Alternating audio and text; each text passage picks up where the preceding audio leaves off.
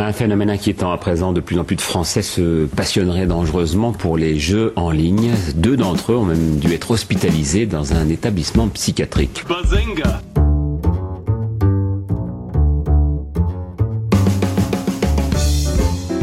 Il ne se nourrissait plus, il s'est enfermé dans sa chambre trois semaines durant en se prenant pour son avatar, un elfe de la nuit.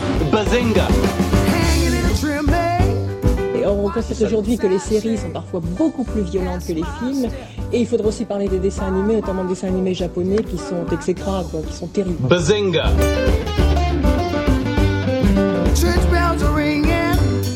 Quand vous citez Mediapart, qui se dit site d'information, ça n'est pas un site d'information. C'est un site de ragot Bazinga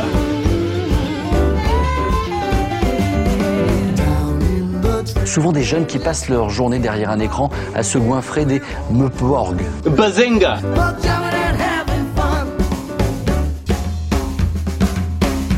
Ils ont des épées géantes et ne reculent devant rien. On les appelle les otaku. Bazinga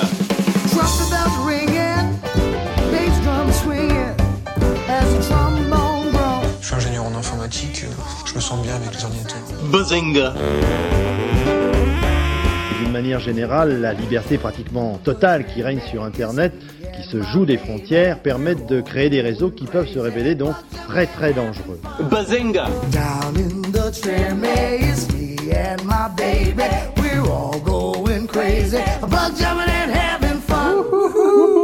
Bienvenue dans Basingcast 19. euh, 19 comme.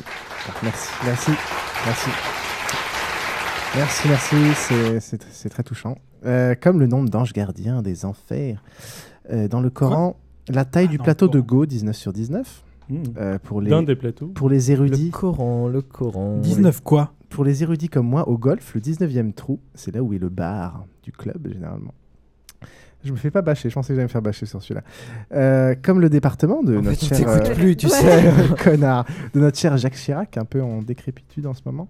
Et enfin 19, comme l'âge de notre juvénile ami Xotrope du podcast Culture Breakdown, à qui on passe un petit coucou. Euh, Aujourd'hui, nous allons parler donc euh, de politique avec Zil. Nous allons avoir un débat avec euh, notre ami Krillin. Et nous allons avoir une rubrique de Micha. Déjà, bonjour à tous. Bonjour Micha. Bonjour. Tu vas Ah, nous Ah bah, Bravo Xil. Vous connaissez maintenant la réalité, Et la merde. terrible réalité sur Micha. Non mais il a dit bonjour à tous, donc je répondais au bonjour à tous, c'était qu'il me faut 20 secondes de réflexion pour... Ah. Et entre temps il avait dit bonjour Micha. Alors, Désolé. on va, on va faire dans l'ordre. Xil, bonjour. Il n'a pas l'habitude de passer en dernier, quoi. Attends encore 10 secondes, ça devrait venir. Ah, il est pété de rire. on va faire le tour. Donc, Bonjour. Tu vas nous parler de, de quoi, Xil dans ta rubrique politique Alors, euh, aujourd'hui, je vais vous parler du centre. Alors, initialement, j'avais prévu de vous parler du PS et des Verts. Et merde, finalement, nuancé. finalement, je manquais d'inspiration. Et Tu par l'as contre, je déjà vais, dit la je vais dernière faire, fois. je vais faire un truc un peu moins euh, thématique que la fois précédente. Là, ça va surtout être un gros historique euh, de, Oh, de fait l'histoire récente du centre. Un gros historique de 5 minutes. De 5 minutes. Bonjour Trollin, comment ça va, mon petit DJ Ça va plutôt bien, Très Hein? bien.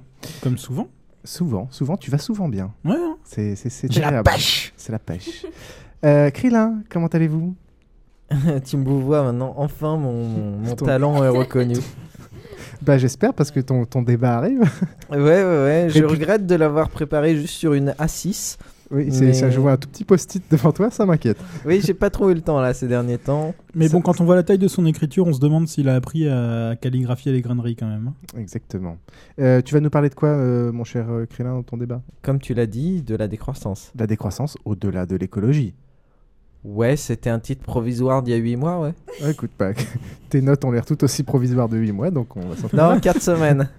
Euh, Micha, bonjour Micha. Bonjour. Bonjour, Salut. bonjour. Salut. Tu vas Yo. nous faire une rubrique aujourd'hui aussi Oui, une rubrique. euh, Ouais, sur Lysenko. c'est- Avec une grosse partie euh, historique. euh, Ah, oui. Non, euh, je vais parler de. Ça va être un peu impro- improvisé, euh, je dois admettre, mais je vais parler des High talks. five Tu as parlé des tanks. Non, non, talks. les TED Talks et des, des conférences sur Internet. Voilà. Très Ah, intéressant. cool. Voilà, Ok, ok. Euh, petites annonces sur euh, cet épisode. Déjà, un petit désolé à tous les gens à qui on devait envoyer les cadeaux et je suis un peu en retard, mais ça va se faire très vite. Et au prochain épisode, on fera le tirage au sort pour le livre euh, de Turing. On fera ça au prochain et je vais essayer de rattraper tout le retard que j'ai pour les envois postaux, mais c'est la faute de Besancenot. Wixil. Non T'aurais pas pu dire ça dans le 18. Exactement. J'étais en train de me dire, on a annoncé le nouveau look du site ou pas? Oui, on l'a annoncé. Ah. Euh, Chaque épisode, il a un épisode de plus de retard pour l'envoi des, des eh oui, je, je suis un petit peu en retard. Euh, c'est lequel le dernier que t'as envoyé? Bref, c'est une question. C'est lequel le dernier que t'as envoyé Moi, j'en ai envoyé faut pas- il faut pas Moi, j'en ai envoyé un aussi. Euh, donc, où en étais-je? Euh, Oui, donc il y a un petit, une petite annonce à faire de la part de Xil qui est en train de monter un projet de site. euh, Comme, bon, il y a beaucoup de gens dans la podcastosphère qui, euh, qui veulent faire ça depuis longtemps. Euh, Xil s'est lancé euh, pour faire un, un site Oui. un peu alternatif Beaucoup à, voulu, beaucoup l'ont voulu, et nous l'avons fait. Xil l'a fait. Euh, qui est en gros une sorte de, de plateforme donc de, de concurrence un peu iTunes pour les podcasts pro et amateurs avec Putain, beaucoup voulaient faire une concurrence à iTunes. Xil l'a fait. Xil dit fuck Apple. Non, Euh, a fait tomber Apple, quoi. Donne, donne quel- peut-être quelques petits détails. Non, bon, euh, faut, faut pas non plus présenter le truc de manière euh, trop, trop mégalo. hein. C'est L'idée, c'est de, commencer à faire une, euh, une petite euh, plateforme web euh, du style euh, d'iTunes, c'est-à-dire un endroit où critiquer des podcasts. Euh, L'idée, c'est qu'il nous faudrait des chroniqueurs, des critiqueurs, euh, des critiques neutres, euh, donc pas nous, vu qu'on participe mecs déjà à des les podcasts. fautes de français. Euh, non, parce que c'est pas moi qui vais euh, chroniquiter. du coup, il y en aura peut-être moins. un, Euh, un des, un des principes importants, et- c'est qu'il y aura des critiques un peu plus constructives que, que sur iTunes. Bah, euh, on va essayer de euh, mettre en place deux types de critiques. Des critiques courtes, des réactions courtes, un petit peu à la euh, style commentaire iTunes, et des critiques plus détaillées. Et pour ça, on aimerait des gens relativement motivés pour discuter un petit peu avec nous de comment le mettre en place, vu qu'on n'est pas encore euh, tout à fait sûr. Le, le site est déjà amplement codé. Par contre, il manque aussi un graphiste. Des graphistes. Euh, ou des graphistes. Donc si jamais ça vous branche, sachant que euh, le projet est bénévole, ce sera bon. Je sais pas encore sous quelle forme légalement parlant on va le sortir, mais vraisemblablement, si ça prend une forme légale, ce sera un truc associatif, euh, euh, sûrement libre euh, niveau code source, euh, etc. Et voilà. Vous pourrez voir là, vous vous êtes là de Xil. Euh, deux questions. Déjà, ce que tu dis là à propos des deux types de, de critiques, ça fait un peu penser à Allociné où tu as à la fois les critiques presse et les critiques. euh, il a ouvert sa braguette Je suis désolé, et je suis les un peu en retard, mais euh, utilisateurs. Par contre, euh, ce que je voulais te demander, c'est puisqu'il y a, il y a déjà un concurrent à, à iTunes qui est Miro. Qui est de la euh, merde. Qui, est juste, qui ne sert à rien. Enfin, Alors, Ah, le- alors, euh, c'est quoi la différence? Pourquoi c'est de la merde, etc. Bah, parce que Miro, en gros, tu peux mettre que des petites critiques. le truc est une sorte de web. euh, Enfin, c'est pas beau, c'est pas efficace. Miro, c'est principalement un logiciel qui utilise un annuaire web de podcast pour euh, donner quelques critiques, où grosso modo, il y a de la critique que sur euh, les podcasts anglophones et qui est pas super bien fait dans le sens où c'est quelque chose enfin c'est relativement bien fait mais c'est méga lourd c'est pas euh, c'est un logiciel qui utilise du web un peu à la C'est plus lourd qu'iTunes c'est plus lourd qu'iTunes et fallait quand même le faire Euh, ce qui est bien, c'est que c'est plus open. c'est plus bien. open, c'est relativement sympa. Là, l'idée n'est pas de faire un logiciel type iTunes de téléchargement de podcasts, c'est juste de faire un petit site, une petite plateforme de critique de podcasts euh, avec D'aide à la découverte. d'aide à la découverte, avec quelques, euh, quelques idées sympathiques euh, niveau référencement, navigation au sein du site, qui feront que ce sera sans doute, je l'espère, beaucoup plus intuitif que sur iTunes. Je vous en parlerai un peu plus en détail si jamais vous êtes intéressé. Euh, voilà. Et puis le fait que ce soit fait par des podcasteurs aussi, on peut mettre des informations qui qui sont pas forcément évidentes pour tous ces gros sites, à savoir voilà, est-ce qu'il y a des lives, des liens vers les lives, quand est-ce que les lives sont faits, des petites infos qui nous, dont nous on a l'habitude parce qu'on est podcasteurs, mais que ces gros euh, groupes ou grosses bibliothèques de podcasts ne prennent jamais en compte. Oui, Krillin. Est-ce qu'il y aura un système euh, pour permettre le téléchargement, pour permettre le, le suivi RSS, le téléchargement automatique via RSS ou pour l'instant c'est pas un... Je ne sais pas encore. Euh, c'est pas un pas problème technique, c'est euh, mais c'est pas forcément le but. Et euh, je veux pas forcément concurrencer euh, d'autres choses euh, qui sont aussi en train de se mettre en place. Après, être complet, c- ça va- En l'état, il y a des liens vers les flux RSS. Sans que ce soit intégré, euh, sans que ce vers euh, les XML en fait, Hmm, Euh, sans que ce soit intégré au site. Après, à terme, je sais pas encore, et justement, j'aimerais en parler avec les gens intéressés pour voir comment faire ça bien Donc- et de manière à ce que ce soit complémentaire à ce qui existe par ailleurs. Pour résumer, donc si vous voulez être chroniqueur de manière assez récurrente sur le site, donc rédiger des critiques positives et négatives euh, sur euh, des podcasts, ou si vous avez des talents de graphiste, eh ben n'hésitez pas à contacter Xil. C'est Xil x y euh, pff, XIL. at basincast.com. Tout à fait. Et dernier mot, niveau critique, on cherche plutôt des critiques neutres, c'est-à-dire pas impliqués déjà dans des podcasts pour critiquer les podcasts amateurs, et éventuellement tout le monde euh, pour euh, les critiques de podcasts pro, j'entends euh, les podcasts d'RTL, euh, etc. Je considère qu'on n'est pas vraiment en concurrence directe avec RTL, donc si moi j'ai envie de mettre euh, une critique sur euh, un podcast d'RTL, je me priverai pas. Exactement. Ok, enfin, vous, on vous donnera quelques news de l'avancement de ce projet. Et on va donc on va redonner la parole à Xil, c'est incroyable. On va passer à la rubrique de Xil politique. Pas oublier que les poupées vaudou dans un certain nombre de pays sont des armes. Et moi je ne l'oublie pas. But you wanna kill?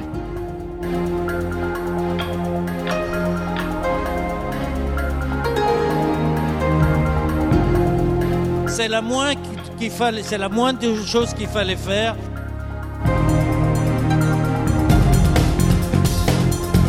Pas, j'ai dû rencontrer la totalité du demi-million d'infirmiers et d'infirmières en France. Don't you have a kingdom to run? Bonjour.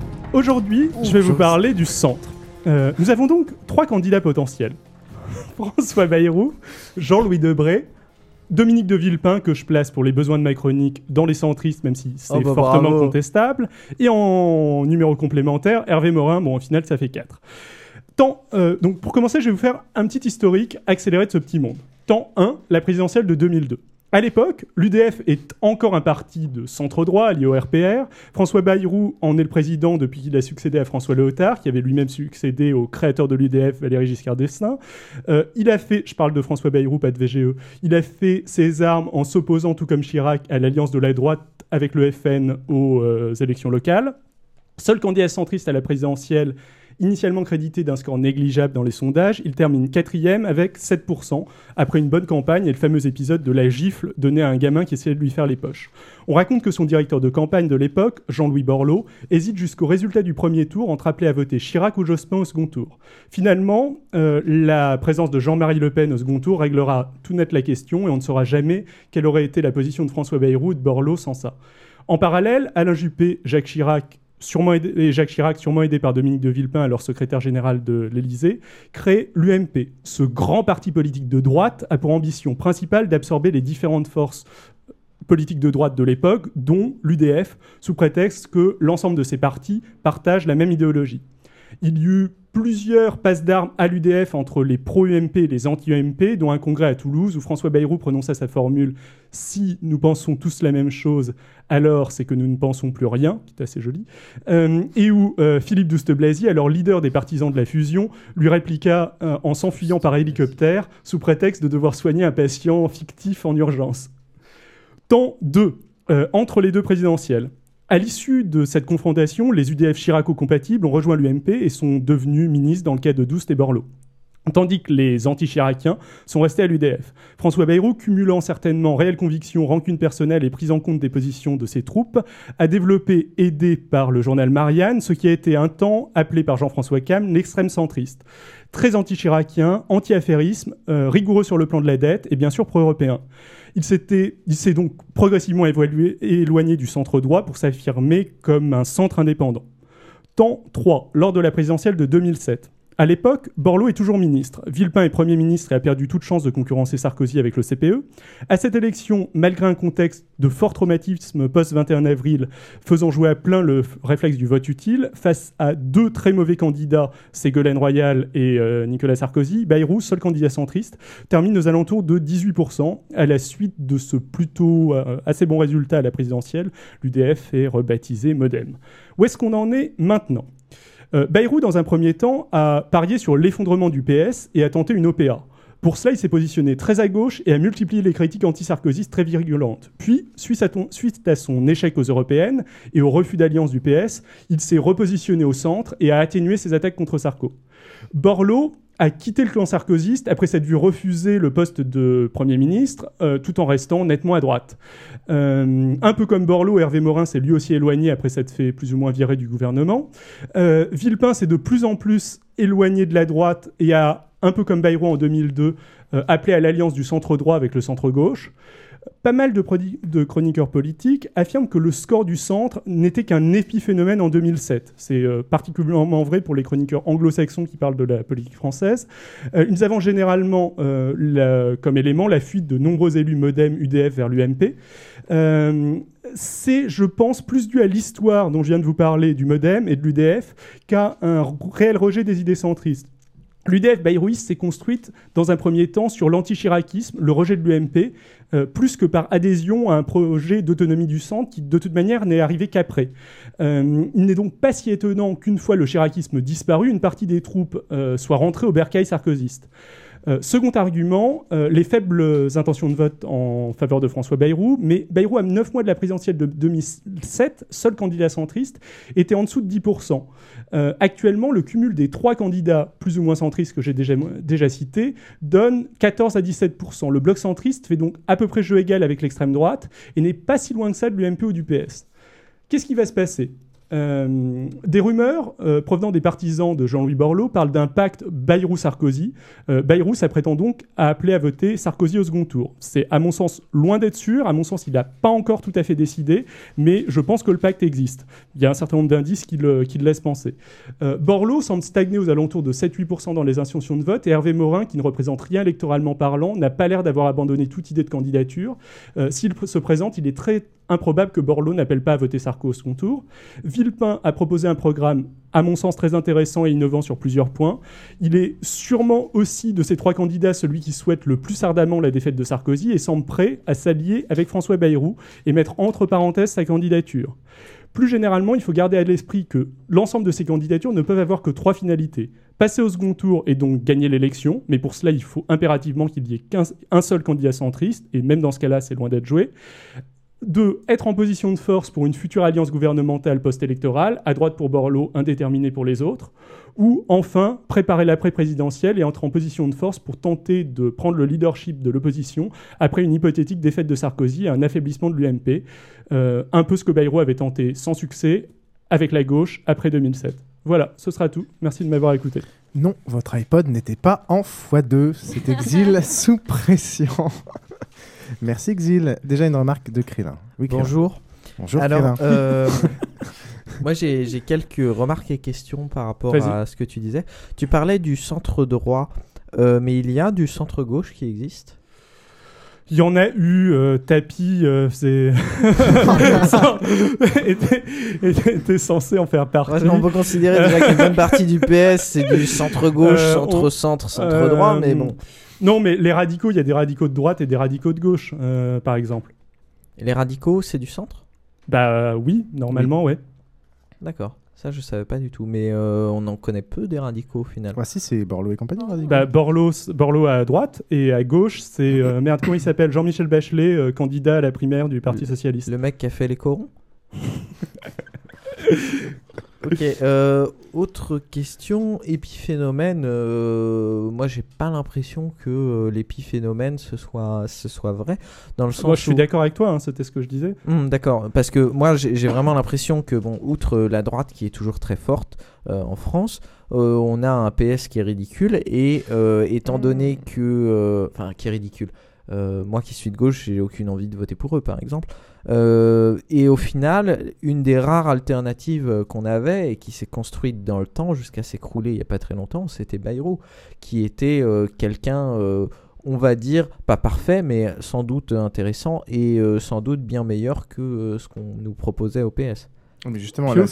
l'hypothèse selon laquelle il, il- il rallierait la cause sarkozyste Casse moi, un peu tout ça, ouais. Casse Alors ça, ça, parce que c'est nouveau, à- oui. actuellement dans le grand public, il existe surtout par son anti-sarkozysme. D'un autre côté, il s'est beaucoup calmé. Il a rencontré plusieurs fois Sarkozy. Le grand truc qu'il reprochait à Cohn-Bendit euh, pendant ce fameux débat qui lui a coûté tant de points aux élections européennes. Qui l'a tué. Hein, Il l'a tué. Euh, euh, c'est- je pense qu'il a pas mal d'intérêt à euh, la jouer cool avec Sarkozy. Il a euh, un intérêt pratique, c'est de pas avoir de bâton pour ses 500 signatures, même si je pense qu'il les aura relativement facilement.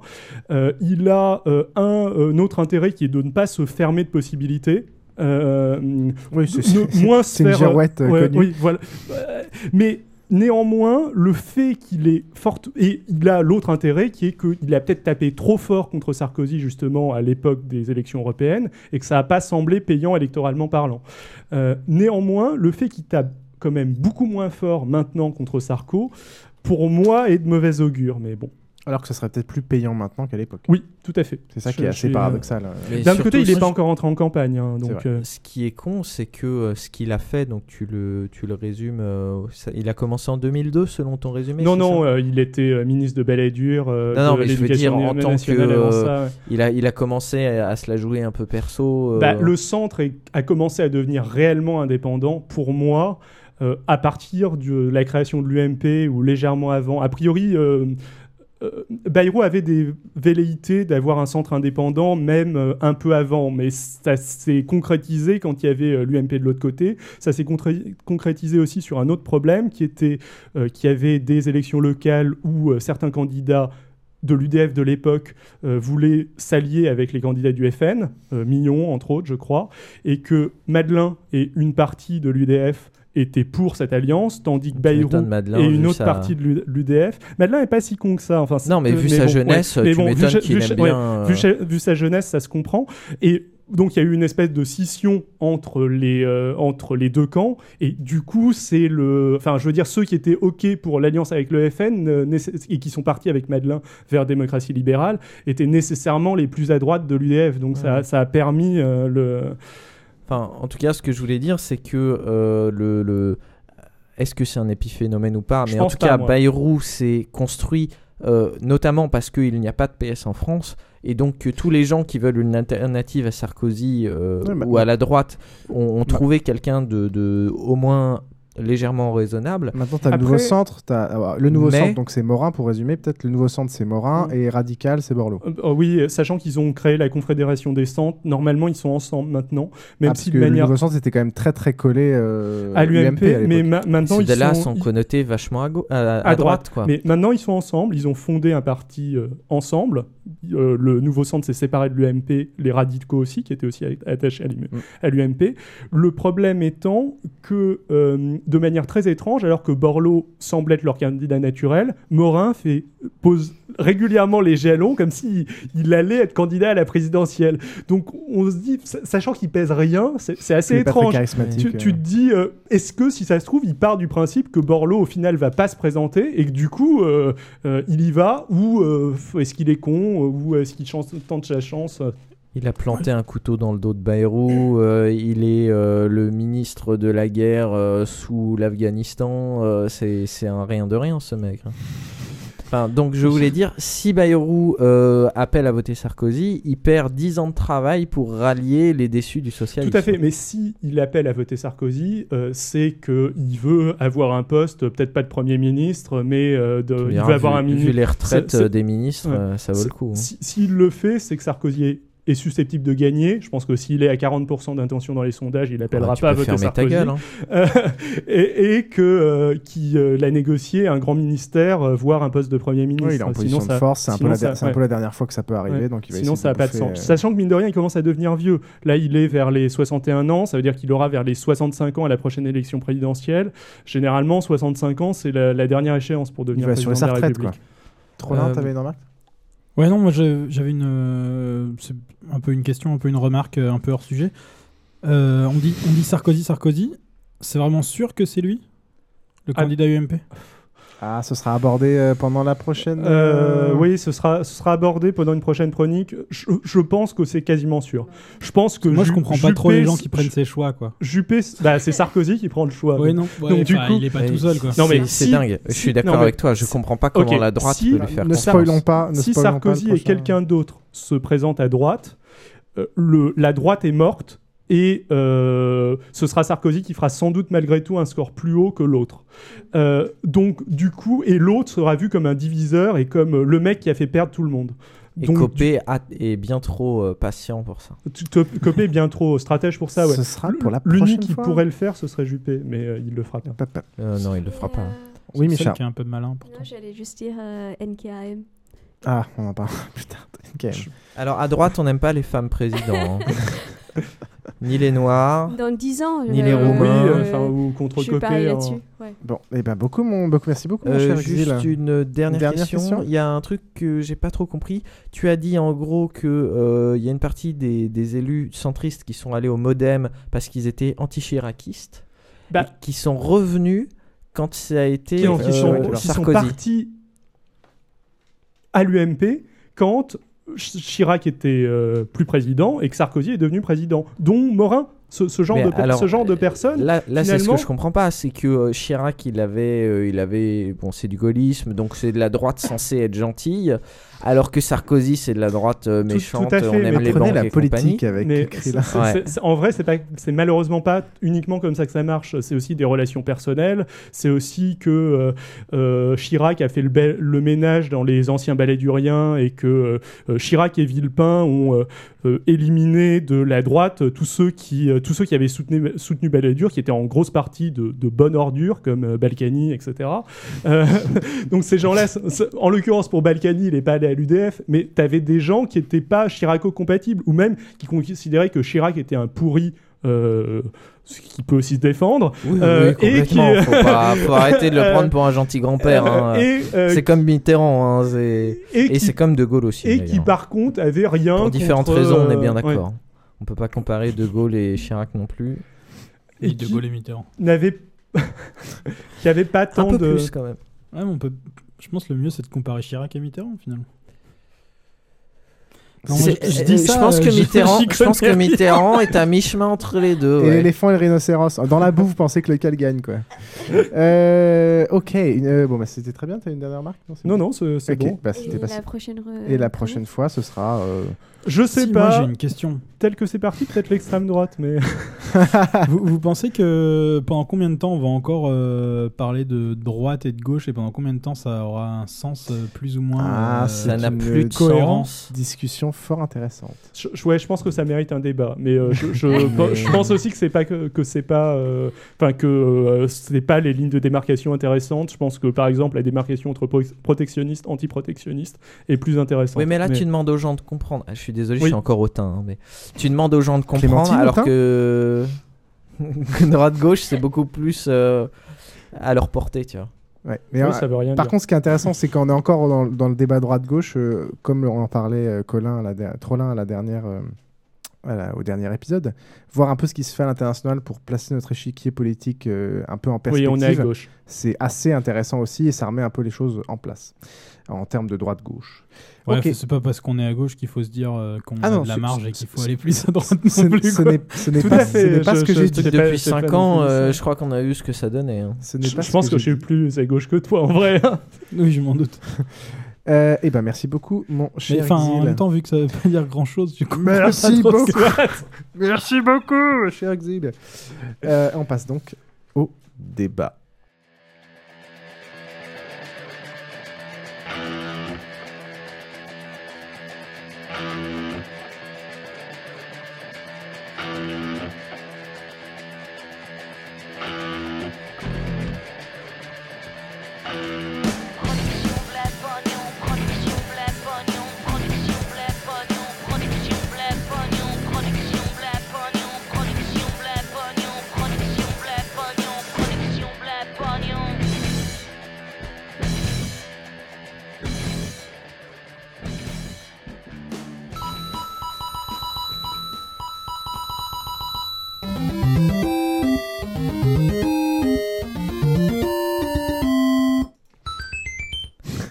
La décroissance. Ta, ta, ta, ta. Je sais plus comment on en est venu à noter que euh, qu'on allait parler de la décroissance. euh, Je crois dans- qu'on parlait de tes vêtements. Oh putain, DJ Trollin, il est au taquet. J'en ai On encore peut des parler de mes vêtements. C'est vrai que dans un sens, la façon dont je m'habille est sans doute. Attends, tu déconnes, ça. mais la première fois qu'on a parlé de ça ensemble, c'était à cause de tes vêtements. Et je portais quoi? On allait dans les catacombes. Je, je- je- enfin, je sais pas. Bref, continue, excuse-moi. Ok, euh, bonjour. Donc, euh, Tu vas nous parler de quoi? Je vais parler de la décroissance. Alors déjà, est-ce que vous savez qu'est-ce que c'est pour vous la décroissance? On va commencer par la droite de l'échiquier politique. Piouf. Salut Euh, Pour moi, la décroissance, c'est euh, freiner un peu la consommation euh, et euh, surtout faire du, faire du reuse, réparer les choses au lieu de en racheter plein, euh, tout ça, tout ça. Voilà. D'accord. Micha Moi, je ne savais pas du tout ce que ça voulait dire. Donc, euh, je soutiens Piouf. Piouf, président Trollin Euh, c'est euh, effondrer la bourse et perdre tout notre argent, on va tous mourir. Ça, c'est bien, ouais. non, j'avais pas grand chose à rajouter à la définition de Piouf en fait. Alors, Xil, tu peux sortir tes feuilles. Alors, euh, ouais, euh, je, je le fais long ou court? Essaye court. 8 pages, ça devrait aller. Essaye court Non, mais parce que je- moi, j'ai une A6 comme note. Ça devient Alors, gênant. si tu le fais long, j'aurais rien à dire. moi, j'ai 3 à 3. Comme Mais, s'il euh, a plus non, de 3, pages que, 3 à 4. que le mec qui a préparé le dossier, c'est gênant. Euh, non, mais en, en version très courte, c'est postuler, ce que je pense qui est une erreur, que le principe d'entropie est le fait que la Terre est Tu un système perdu fermé, ce qui est pas tout à fait vrai. C'est quoi le Euh, principe d'entropie euh, euh, grosso modo, des trucs, tu, le- tu passes de l'organisation au désordre et en consommant de l'énergie et tu, non, tu passes de, de- du désordre à l'organisation en consommant de l'énergie et tu passes du euh, de l'organisation au désordre en rapportant de l'énergie, mais tu perds de l'énergie dans le process. Donc, grosso modo, le monde va inexorablement vers, de l'ordre vers, le désordre et on pourra euh, on pourra jamais euh, donc en gros c'est l'idée que tu as des ressources limitées sur la planète Terre qu'elles vont disparaître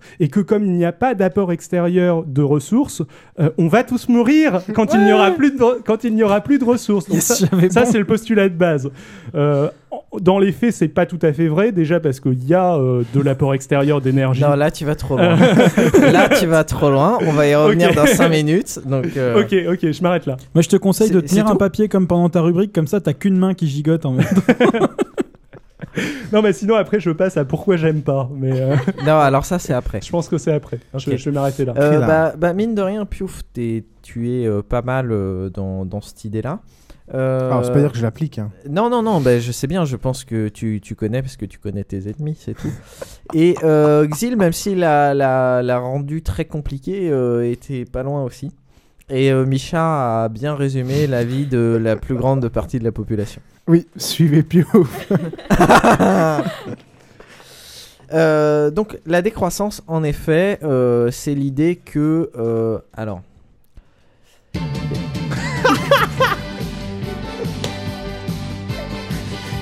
Dynamitage d'une rubrique. C'est clair.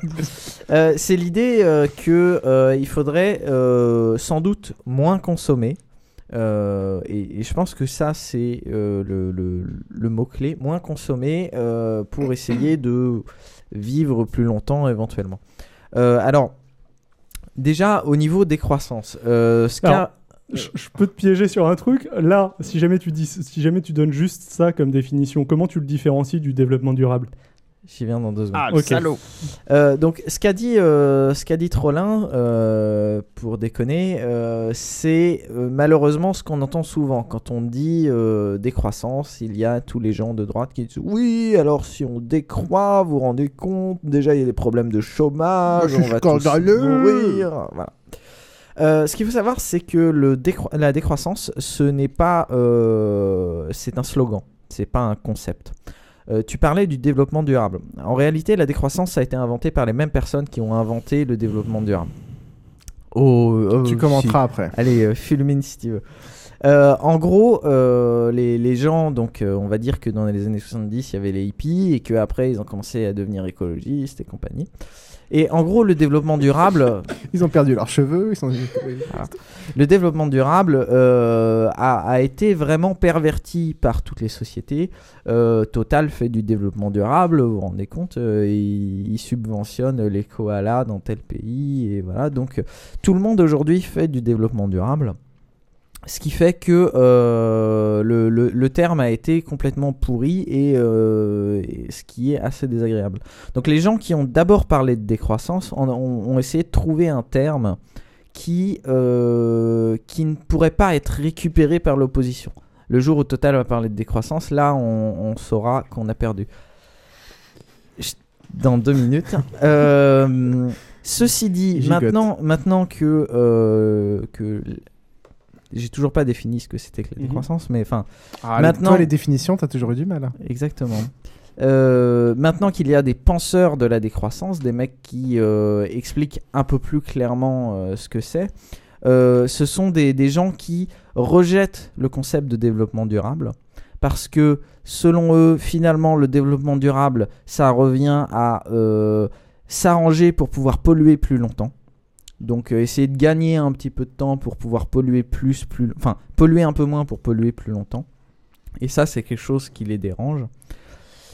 Et euh, au final, maintenant, le, côté coup de poing du mot décroissance, ça les emmerde un petit peu justement parce que à chaque fois, ils sont obligés d'essayer d'expliquer à la population béotienne que euh, c'est juste for the lulz.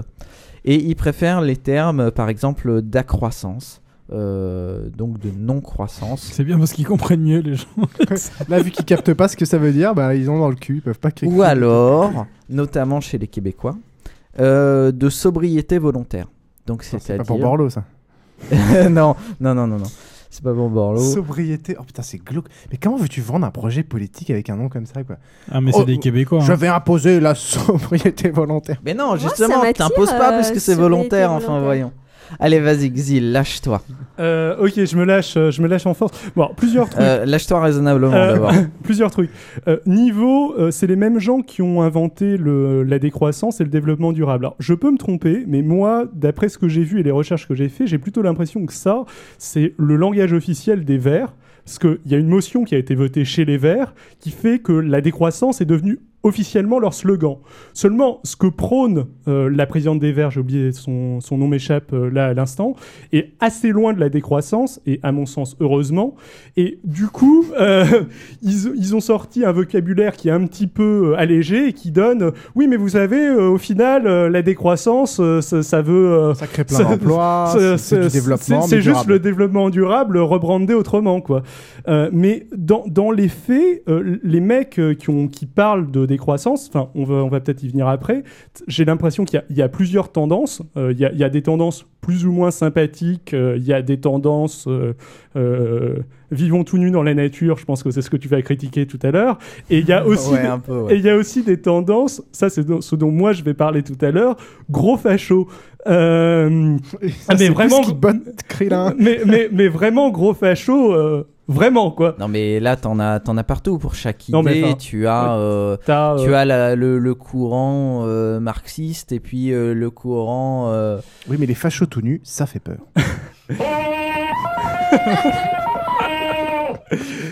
Bah, le, le problème, c'est que ça, ça a l'air d'être un peu un tiers du, euh, un tiers du mouvement, les fachos, euh, pas tout nus. C'est des mecs genre euh, Laurent Ozon qui s'est fait virer du Front National parce qu'il était un peu trop raciste. Euh, Alors celui-là euh, je l'ai jamais lu en rêve dans aucun c'est des c'est un mec euh, qui, en gros, t'as.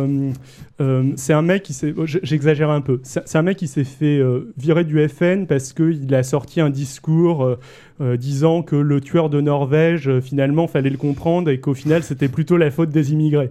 Déjà déjà que le discours, Le Pen était et dramatique Le, tueur, sujet. le tueur de, le tueur de, No- de Norvège, c'est lui aussi inspiré d'un mec qu'on appelle Unibomber. Euh, aux États-Unis, qui est aussi, qui fait aussi partie de la Non, mouvance attends, euh, là- extrémiste. C'est juste une partie du truc. Mais, euh, Mais- ABB euh, en Norvège, il s'est aussi inspiré de Finkelkraut. Hein, euh, oui, soit, mais c'est pas une, c'est pas une référence plus, euh, Bah non, mais plus euh, appréciable pour je moi. veux dire, mais justement, un mec qui t'as- arrive à t'as- s'inspirer d'un, extrémiste écolo, enfin soi-disant, hein, parce que c'était juste un taré, et d'un extrémiste de droite comme Finkelkraut, euh, tu te dis que c'est surtout de la bouillie Non, mais idéologique. hein. le, le problème, c'est que tu as, un mouvement qui s'appelle la Nouvelle Droite, qui sont en gros des, des fachos, et qui sont très sensibles. C'est, euh, ils étaient, assez, rapport, ils de toute étaient façon. assez proches de Philippe de Villiers. ils sont très sensibles à la décroissance, eux aussi. Ils invitent les décroissants. Alors après, ils c'est c'est des domaines complètement différents. Tu peux, tu peux détester et tuer qui tu veux, ça change rien sur euh, te- te- Bah, ça dépend. sur Si jamais tu dis je, si, jamais tu dis je tue les gens pour qu'ils arrêtent de consommer et pour qu'ils mettent en place la décroissance, comme une e-bomber, je, je considère que c'est vaguement lié. c'est- C'est pas parce que des gens s'inspirent ou, se joignent, veulent se joindre ou pensent les mêmes choses que ces, Non, mais que une- les gens, que ces gens-là, que les gens qui en France représentent ça sont eux impactés. Les gens les qui en opinions. France représentent ça, comme Laurent Ozon, comme Non, mais Laurent le- Ozon ne représente pas la décroissance. Alors, Laurent Ozon, c'est un pote de euh, Latouche, entre autres. Ah merde, là tu me fais chier. Vas-y, je te laisse continuer. Comment il t'a miné le terrain comme une pute fais la touche. Non, la touche, Laurent la touche, Ozon, la, j'ai la- jamais la- vu. La, La touche. la touche, c'est l'un des chantres de la décroissance qui est entre autres invité, qui vient à des conférences de la Nouvelle Droite à certains moments. C'est pas régulièrement. Je dis Bon, pas que la touche est un facho, mais un peu, un tout petit peu. On va laisser Suffisamment pour on va que ce soit gênant. compliqué. Je voudrais juste con- dire que c'est pas que c'est pas parce que Dieudonné est pro-palestinien qu'il faut condamner la Palestine. Tout à fait. Le point de d'accord. On est d'accord. C'est pour ça que j'ai dit qu'il y avait plusieurs tendances. Par contre, Et moi, la j'allais parler on peut la condamner direct. Non, c'est pour ça que j'ai dit qu'il y avait plusieurs tendances et que moi j'allais un petit peu mettre le point sur les tendances. Je vais te parler de la tendance religieuse aussi après. Oh mais euh, mais tu me sors des trucs, mais euh, Putain, ça me rappelle mon week-end chez les protestants, ça.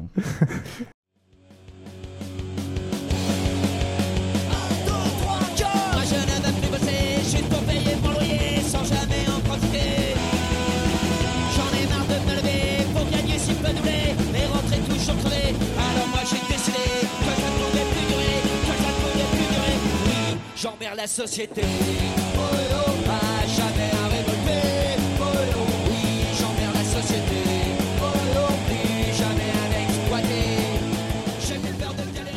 Continue. Euh, donc, euh, quel est le problème de, de la croissance au final Euh, Donc là, on va, on, va aller petit à petit vers euh, le problème que tu soulevais tout à l'heure. Le problème de la croissance aujourd'hui, c'est que où est-ce- on, on a toujours considéré que la croissance c'était quelque chose de plus, que on, ça créait des emplois, qu'on arrivait à faire plus de choses et compagnie. Euh, la, question c'est jusqu'où on va dans la croissance? C'est-à-dire, euh, en réalité, on arrive à créer soi-disant à partir de rien, mais en réalité c'est à partir de la nature. Et à partir de quel moment on va s'arrêter? À partir de quel moment euh, la nature n'arrivera plus à, subvenir? Et à partir de quel moment est-ce qu'on aura complètement pourri la terre au point que de toute façon on ne pourra plus rien en faire? Euh, comme le dit Serge Latouche, dont, dont, dont tu en as, euh, que, que tu as parfaitement cité, pour essayer de me pourrir. euh, Aujourd'hui, on en est, on en est à, à un point où, quand il y a une, une catastrophe naturelle ou pas naturelle, enfin juste une catastrophe, à la fois euh, la catastrophe et le remède sont tous les deux des bonnes nouvelles du point de vue économique parce que ça relance la croissance. On en est comme une bonne guerre, quoi. Voilà, exactement. Moi, j'avais Hmm. jamais réussi. J'ai j'ai toujours eu du mal à comprendre pourquoi l'économie de guerre c'était quelque chose de positif. Et euh, on en arrive en fait à un système de, de, de- dans le monde qui est complètement décorrélé de la réalité. C'est-à-dire que on est dans un endroit où euh, on fait de la thune, où on fait de la croissance et où on réfléchit pas en réalité à ce qu'on fait. Donc euh, on crée à partir de, de rien et euh, donc vas-y je te, je te Non, jette un pont. là- là, je vais on être- arrive à l'épuisement de la planète. Non, là, vas-y. là, je, vais, je vais être, je vais être plutôt gentil. Enfin, je vais, je vais être euh, contre toi, mais, euh, mais dans le même sens. Mais ça va faire moins mal. Ça va faire moins mal. On est d'accord. La, la, la croissance est pas quelque chose, est pas un indicateur euh, hyper pertinent. Euh, très souvent, euh, croissance, ça peut être positif sur certains points, ça peut être négatif. Il faudrait d'autres indicateurs. Mais ce que semble indiquer le terme décroissance, qui à mon avis est très mal choisi, et je sais que c'est pas ce que pensent tous les décroissants. Le, le terme décroissance, ce qu'il évoque, c'est que la croissance est un indicateur pertinent, mais qu'on doit le prendre à l'envers. Et ça, c'est faux. C'est Oh. pas. euh, bah, quand t'écoutes décroissance, je, je suis désolé, mais c'est ça que ça Non dit. mais d'accord, Euh, mais on a dit, j'ai dit dès le début que le mot était foireux et qu'aujourd'hui, que ce soit euh, la touche ou euh, merde, j'ai oublié le nom de, de l'autre que j'aimais bien. La boule. Euh, donc quand tu les Pourquoi vous riez Nul, parce que parce que ça fait penser à Fort Boyard et que ça fait penser à Passepartout et voilà. C'est passe-partout. De Fort Boyard, j'accompagne les casse-cous Je dans les guide couloirs. les casse-coups. Oh pardon. Dans les traquenards. Oh bah voilà, tu vois, je ne mérite pas. euh, Qui rêvent de sous et de boyard. Quelle culture Je peux quasiment la faire en entier, me lancez pas là-dessus. Enchaînons. En parlant de décroissance. Pardon. Euh, donc t'en étais où Euh, Oui, donc le terme est mal choisi. Oui, là on est d'accord, mais euh, le, le- le terme ne ne décrit pas euh, ce qu'il y a à l'intérieur. Oui, mais enfin, c'est- comme, euh, enfin, c'est comme euh, prendre comme nom anticapitalisme, quoi. Ça. Oui, je suis d'accord, c'est de la connerie. Déjà, s'appeler anti quelque chose, je pense que c'est une mauvaise idée, quel que soit le quelque chose, et enfin même un parti antifasciste. euh, je, je suis pas fasciste, mais je pense que ça fait pas un programme politique, quoi. Enfin, c'est c'est un mauvais- c'est du mauvais branding. Et bon, par ailleurs, même si certains euh, euh, idéologues de la décroissance, peut-être la plupart des idéologues de la décroissance maintenant ne parlent pas de, euh, ne prônent pas une croissance négative. euh, euh, c'est pas le, leur. N'empêche que le militant de base et le, le discours de base euh, du décroissant, qui est pas un idéologue, mais, euh, mais un petit militant, bah, ça ressemble beaucoup à ça quand on Mais, écoute. mais c'est, enfin, c'est fou ce que tu es en train de dire. Tu es en train d'essayer de, de détruire un mouvement avec des arguments tels que les gens sont des cons. Mais on le sait que les gens sont des cons. Mais va Bon, voir les militants de base de l'UMP et, va, va, va voir si eux, ils ont euh, une, une idée politique. Non, bah, Je le, suis- je le suis problème, d'accord. c'est- le problème, c'est que euh, au niveau de l'UMP, de toute façon, on est d'accord que l'idéologie de base est négative. Donc, euh, c'est Oui, non, cohérent mais quelque d'accord, part. mais, euh, Il y a des mecs qui ont réussi à se faire élire avec ça. Alors que euh, si t'entends euh, si t'entends Dédé au comptoir, euh, normalement tu vas pas voter pour lui. Enfin, je veux Pour dire, Dédé euh, ouais. pour Dédé parce que il a que des idées de merde.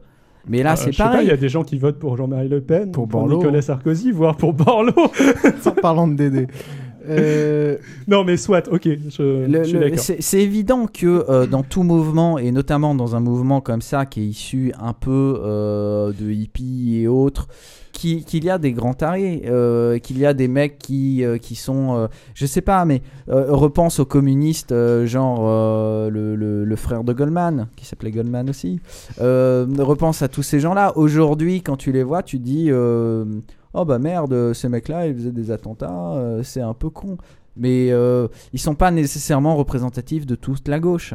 Vas-y, Piouf, qu'est-ce que tu voulais nous dire? Est-ce que oui, je vais juste re- recentrer un peu peut-être. Donc euh, pour l'instant, la décroissance, c'est j'ai com- j'ai compris ça uniquement avec comme seule raison le fait qu'on on va détruire euh, l'environnement et qu'on risque de manquer de ressources. Donc forcément, à long terme, il faut qu'on pense à autre chose. Alors, il y, a que ça ou Alors, ça, ça c'est, on va dire, la, la raison euh, écologiste. Euh, qui est, je dirais, euh, entre un tiers et. Ouais.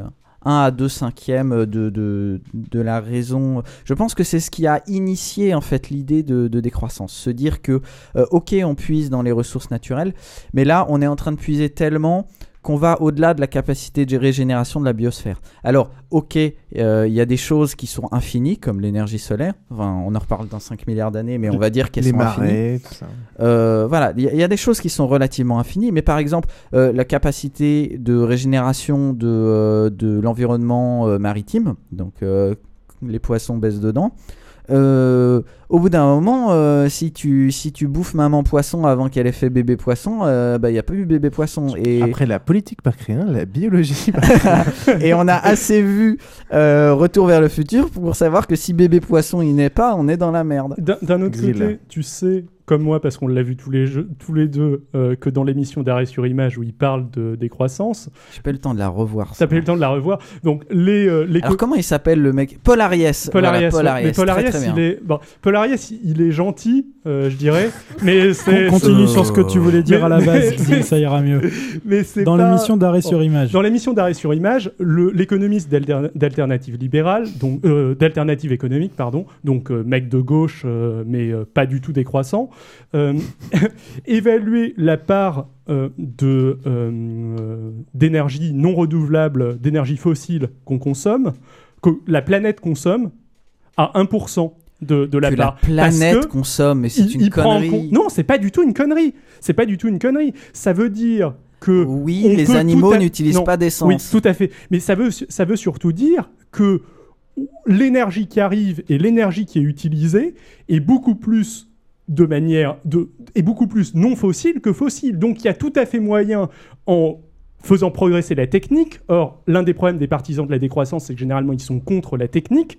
Euh, en faisant progresser la technique, il y a- il y, a tout à fait moyen d'exploiter davantage cette euh, énergie pour réduire la part qui est elle de 40% euh, de, des euh, énergies fossiles dans notre consommation à nous et pas dans celle de la, pas dans celle de la planète. C'est- c'est là Et ça, c'est du c'est- développement durable, C'est pas de la je- décroissance. C'est là où je pense que et l'erreur, c'est se focaliser sur l'énergie. Euh, Enfin, pour moi, dans ce débat, et c'est là où d'ailleurs toute l'écologie actuelle se focalise sur l'énergie. Oh, on va mettre des batteries, des panneaux solaires. Et connard, tu les fabriques comment?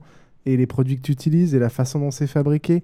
Et au final, c'est plus une question de ressources et de fabrication de ces technologies, de développement de ces technologies, de diffusion de ces technologies et de recyclage de ces technologies qui est vachement plus important pour moi que oui, on est capable de faire dans le désert si on s'organise et que tout d'un coup toute l'Afrique se stabilise. Dans le Sahara, on met des grandes stations solaires. Tout à fait d'accord. Euh, oui, là, il y a de l'énergie à, à foison. J'ai j'ai pas, pas pas dit le contraire. Ce que j'ai dit, c'est qu'il fallait s'organiser pour comprendre, avec les progrès de la technique, comment mieux exploiter de manière intelligente ce genre de truc. On est d'accord.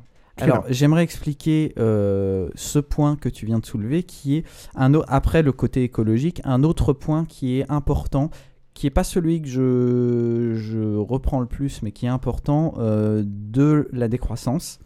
C'est que, euh, en effet, ils sont contre la technique. Pourquoi? Parce que, comme tu le dis, euh, l'énergie, euh, on va bientôt en manquer. Disons par exemple le pétrole, à un moment, on va en manquer. Euh, en effet, si on fait des meilleurs moteurs qui consomment deux fois moins, eh ben on va consommer du pétrole deux fois plus longtemps. Mais les décroissants, les penseurs décroissants, en ont rien à foutre puisque eux, ce qu'ils veulent, c'est pas tant qu'on ait deux fois plus d'énergie. Ce qu'ils veulent, c'est qu'on vive autrement. Et c'est ça que, que c'est pour ça que je suis aussi d'accord avec Piouf, c'est que dans un sens, euh, l'énergie, comment on, on la récupère?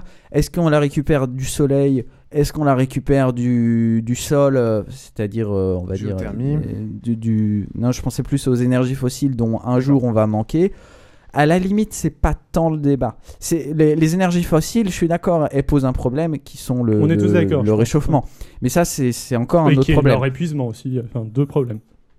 Je- Oui, Enfin, mais je veux dire, quand elles seront épuisées, Enfin, bon. euh, quand on sera non, épuisé, ça euh, arrêtera pas les progrès de la technique, même en partant du principe Ah oui. qu'il n'y ait plus d'énergie fossile, non, le- avec le solaire, avec la géothermie, avec plein Ah de non, choses, mais on, on est, est capable de. d'accord. Ouais, Mais et- c'est- c'est- c'est pour le ça postulat que- de base des décroissants. Mais non, mais les décroissants, on s'en foutent de savoir si tu vas améliorer la technique parce que eux, ils s'en foutent de savoir si tu vas réussir à faire durer Ouais, les mais- réserves plus longtemps. Eux, ce qu'ils veulent, c'est arrêter l'emballement de la croissance vers euh, d'une manière où euh, finalement il n'y a plus euh, il y a plus de lien avec euh, avec j'allais dire avec l'humanité dans le sens où tu produis tellement de viande par jour que de toute façon les humains ne peuvent pas les consommer. Et toutes ces viandes là sont, sont perdues. On sait c'est un exemple à la con. Je sais pas si c'est euh, un, un exemple que les décroissants aimeraient mais ce que je veux dire c'est que Sûrement. on est en train de faire aujourd'hui des choses qui n'ont plus de lien avec l'humanité. On produit tellement que on produit trop pour l'humanité, il y a beaucoup de choses qui sont gâchées et finalement on pourrait vivre de la même manière en produisant je sais pas moi, 50% de moins Euh, une idée comme ça Toutes les 8 secondes, un enfant crève au tiers-monde. Parce a pas accès l'eau et on dit que dans son pays chaud, c'est le soleil qui assèche les ruisseaux. Quand on sait qu'une toute petite fraction de tous ces budgets militaires à la con pourrait abreuver les humains, leur assurer un lendemain. Mais l'Occident s'en lave encore les mains, alors que toutes les 8 secondes, concessionnaires des profits immondes. Chez les grandes multinationales qui croient que le droit fondamental d'accès à l'eau doit devenir commercial. Aujourd'hui, la source est cotée en bourse et on se calisse bien de la ressource. On nous dit que c'est inépuisable, pas besoin de gestion viable. Un signe de pièce au bout de l'eau potable. Pendant Exil. Alors, euh, oui, je suis d'accord avec toi, mais tout ce que tu viens de dire, je, je suis d'accord avec toi dans le fond. Mais tout ce que tu veux- viens de dire, ça peut s'assimiler à du développement, du, ça peut s'assimiler à du développement durable. Non, parce que le développement durable, Mais- c'est faire tenir plus longtemps, là où les décroissants disent on change de manière et on n'en a plus rien à foutre de combien de temps ça va durer, on arrête de l'utiliser. D'accord, mais là, si jamais on arrête de l'utiliser, ça pose véritablement pour moi un problème. Parce que qu'est-ce qu'il propose d'arrêter d'utiliser? Il propose d'arrêter d'utiliser la technique. Il, pro- il considère que le développement scientifique est quelque chose qui est mauvais ou qui n'est pas encouragé. Ils, veulent d'autres développements qui ne soient pas du développement scientifique. Ils tiennent des discours à la con de, de type si jamais on n'avait pas perdu tant de temps à, développer la technique et développer la science, on aurait développé plein d'autres choses à un niveau bien plus élevé. Alors le plein d'autres choses, Non, attends, je me demande attends, ce que c'est. Ce Euh, sont non mais attends, ce sont des hippies, faut pas oublier ça. Faut mettre le filtre hippie. Donc tu enlèves une partie du côté ah on est tous Mais des frères et compagnie. C'est pas, c'est pas, euh, c'est pas tout à fait des hippies. C'est-à-dire que c'est, enfin, c'est en partie des hippies, mais euh, c'est aussi, des mecs qui sont pas tant que ça des hippies, qui sont des, à mon sens, des vrais réactionnaires. euh, au sens euh, qui veulent revenir à un état qui était avant. T'as pas mal de pas mecs, je suis pas du tous. tout d'accord. Et, et à la rigueur, on arrive à un autre problème. C'est moi, mon sentiment au niveau de la décroissance, c'est que c'est une espèce de panier de crabes ou un mélange de plein de mecs qui ont des, idéologies très différentes Mais bien et qui, sûr, comme au final. Ouais. qui au final n'ont pas généralement. La, plupart des partis sont, enfin des, idéologies sont au moins d'accord sur un ensemble d'objectifs à peu près communs et sur les paramètres qu'il faut modifier. Après, ils sont pas d'accord sur comment modifier les paramètres. Mais là, j'ai l'impression qu'ils sont même pas vraiment d'accord sur l'objectif commun, vu qu'ils ont des mots, mais auxquels ils donnent différents sens en fonction des personnes, et qui sont pas du tout d'accord sur les paramètres sur lesquels il faut jouer et qu'il faut modifier. Donc du coup, c'est... euh, Moi, pour ouais. avoir, pouvoir avoir lu beaucoup de choses, donc de Serge Latouche, Paul Ariès, et le troisième que, qui me touche moins, euh, Pierre Rabhi, je crois, euh, ils sont quand même plus ou moins dans la même mouvance. Il n'y a pas de. Moi, j'ai pas vu de dissension entre aucun discours des trois. Alors, euh, je sais, j'ai pas lu des trucs de ton pote euh, Facholand, mais. Donc, je sais pas ce qu'il dit, mais ça- bon. ça te plaira sans doute moins. C'est Mais- évident. euh, c'est évident que de toute façon, c'est une mouvance qui n'est pas représentée. Et je voulais venir à la fin sur pourquoi de toute façon ils perceront pas. Mais ils perceront pas, notamment parce que euh, c'est quelque chose qui encore aujourd'hui est trop flou, qui aujourd'hui a quelques penseurs, ce qui est déjà mieux qu'avant. euh, mais voilà, ils, ils peuvent pas fédérer, comme tu disais, euh, puisque vous aimez bien le mot branding.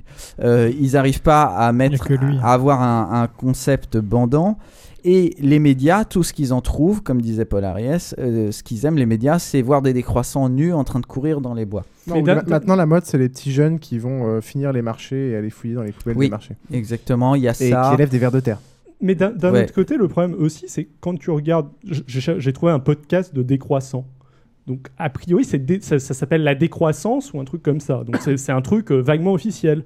Et qu'est-ce que tu vois? Mais Tu non. vois des, des mecs, enfin, vaguement officiel. En tout cas, c'est pas, euh, c'est pas le journal de 20 heures qui a été les chercher, quoi. C'est eux qui ont fait, le, qui ont fait la, la Oui, mais démarche. ils représentent leur propre opinion. Ils représentent leur propre opinion. Mais c'est aussi des, euh, des gens qui veulent vivre nus dans la forêt, en caricaturant un Bien peu. sûr.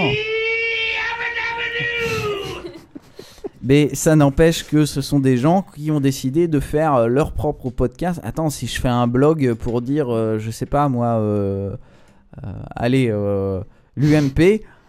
Ah, après, je vais me faire emmerder parce que c'est une marque euh, déposée. Mais je veux dire, n'importe qui peut faire un blog sur n'importe quoi Soit, soit, soit, et, dire des trucs. Tout Mais- ça, c'est euh, tout ça, c'est des gens. C'est pour ça que moi, je m'intéresse beaucoup plus à des mecs qui font des conférences, qui ont écrit des livres et qui ont des idées sur lesquelles tu peux euh, tu peux critiquer et Paul Ariès est sans doute pas euh, est sans doute pas euh, blanc de, de- entièrement hein. il dit De peau. il dit aussi des, des conneries non non il est blanc de peau. ils sont ils sont blancs Euh, de la- peau pour être pote avec Facholand faut être blanc de peau Ouais, à l'arrière, on peut peut-être venir à un autre sujet. Je sais pas si tu avais prévu d'en parler. Euh, euh, Vas-y vite fait, mais il y, a un- il y a un point qui est super important pour moi que euh, pour l'instant j'ai pas abordé. Mais Le, la partie euh, plus ou moins euh, relativisme culturel, euh, communautarisme, euh, localisme.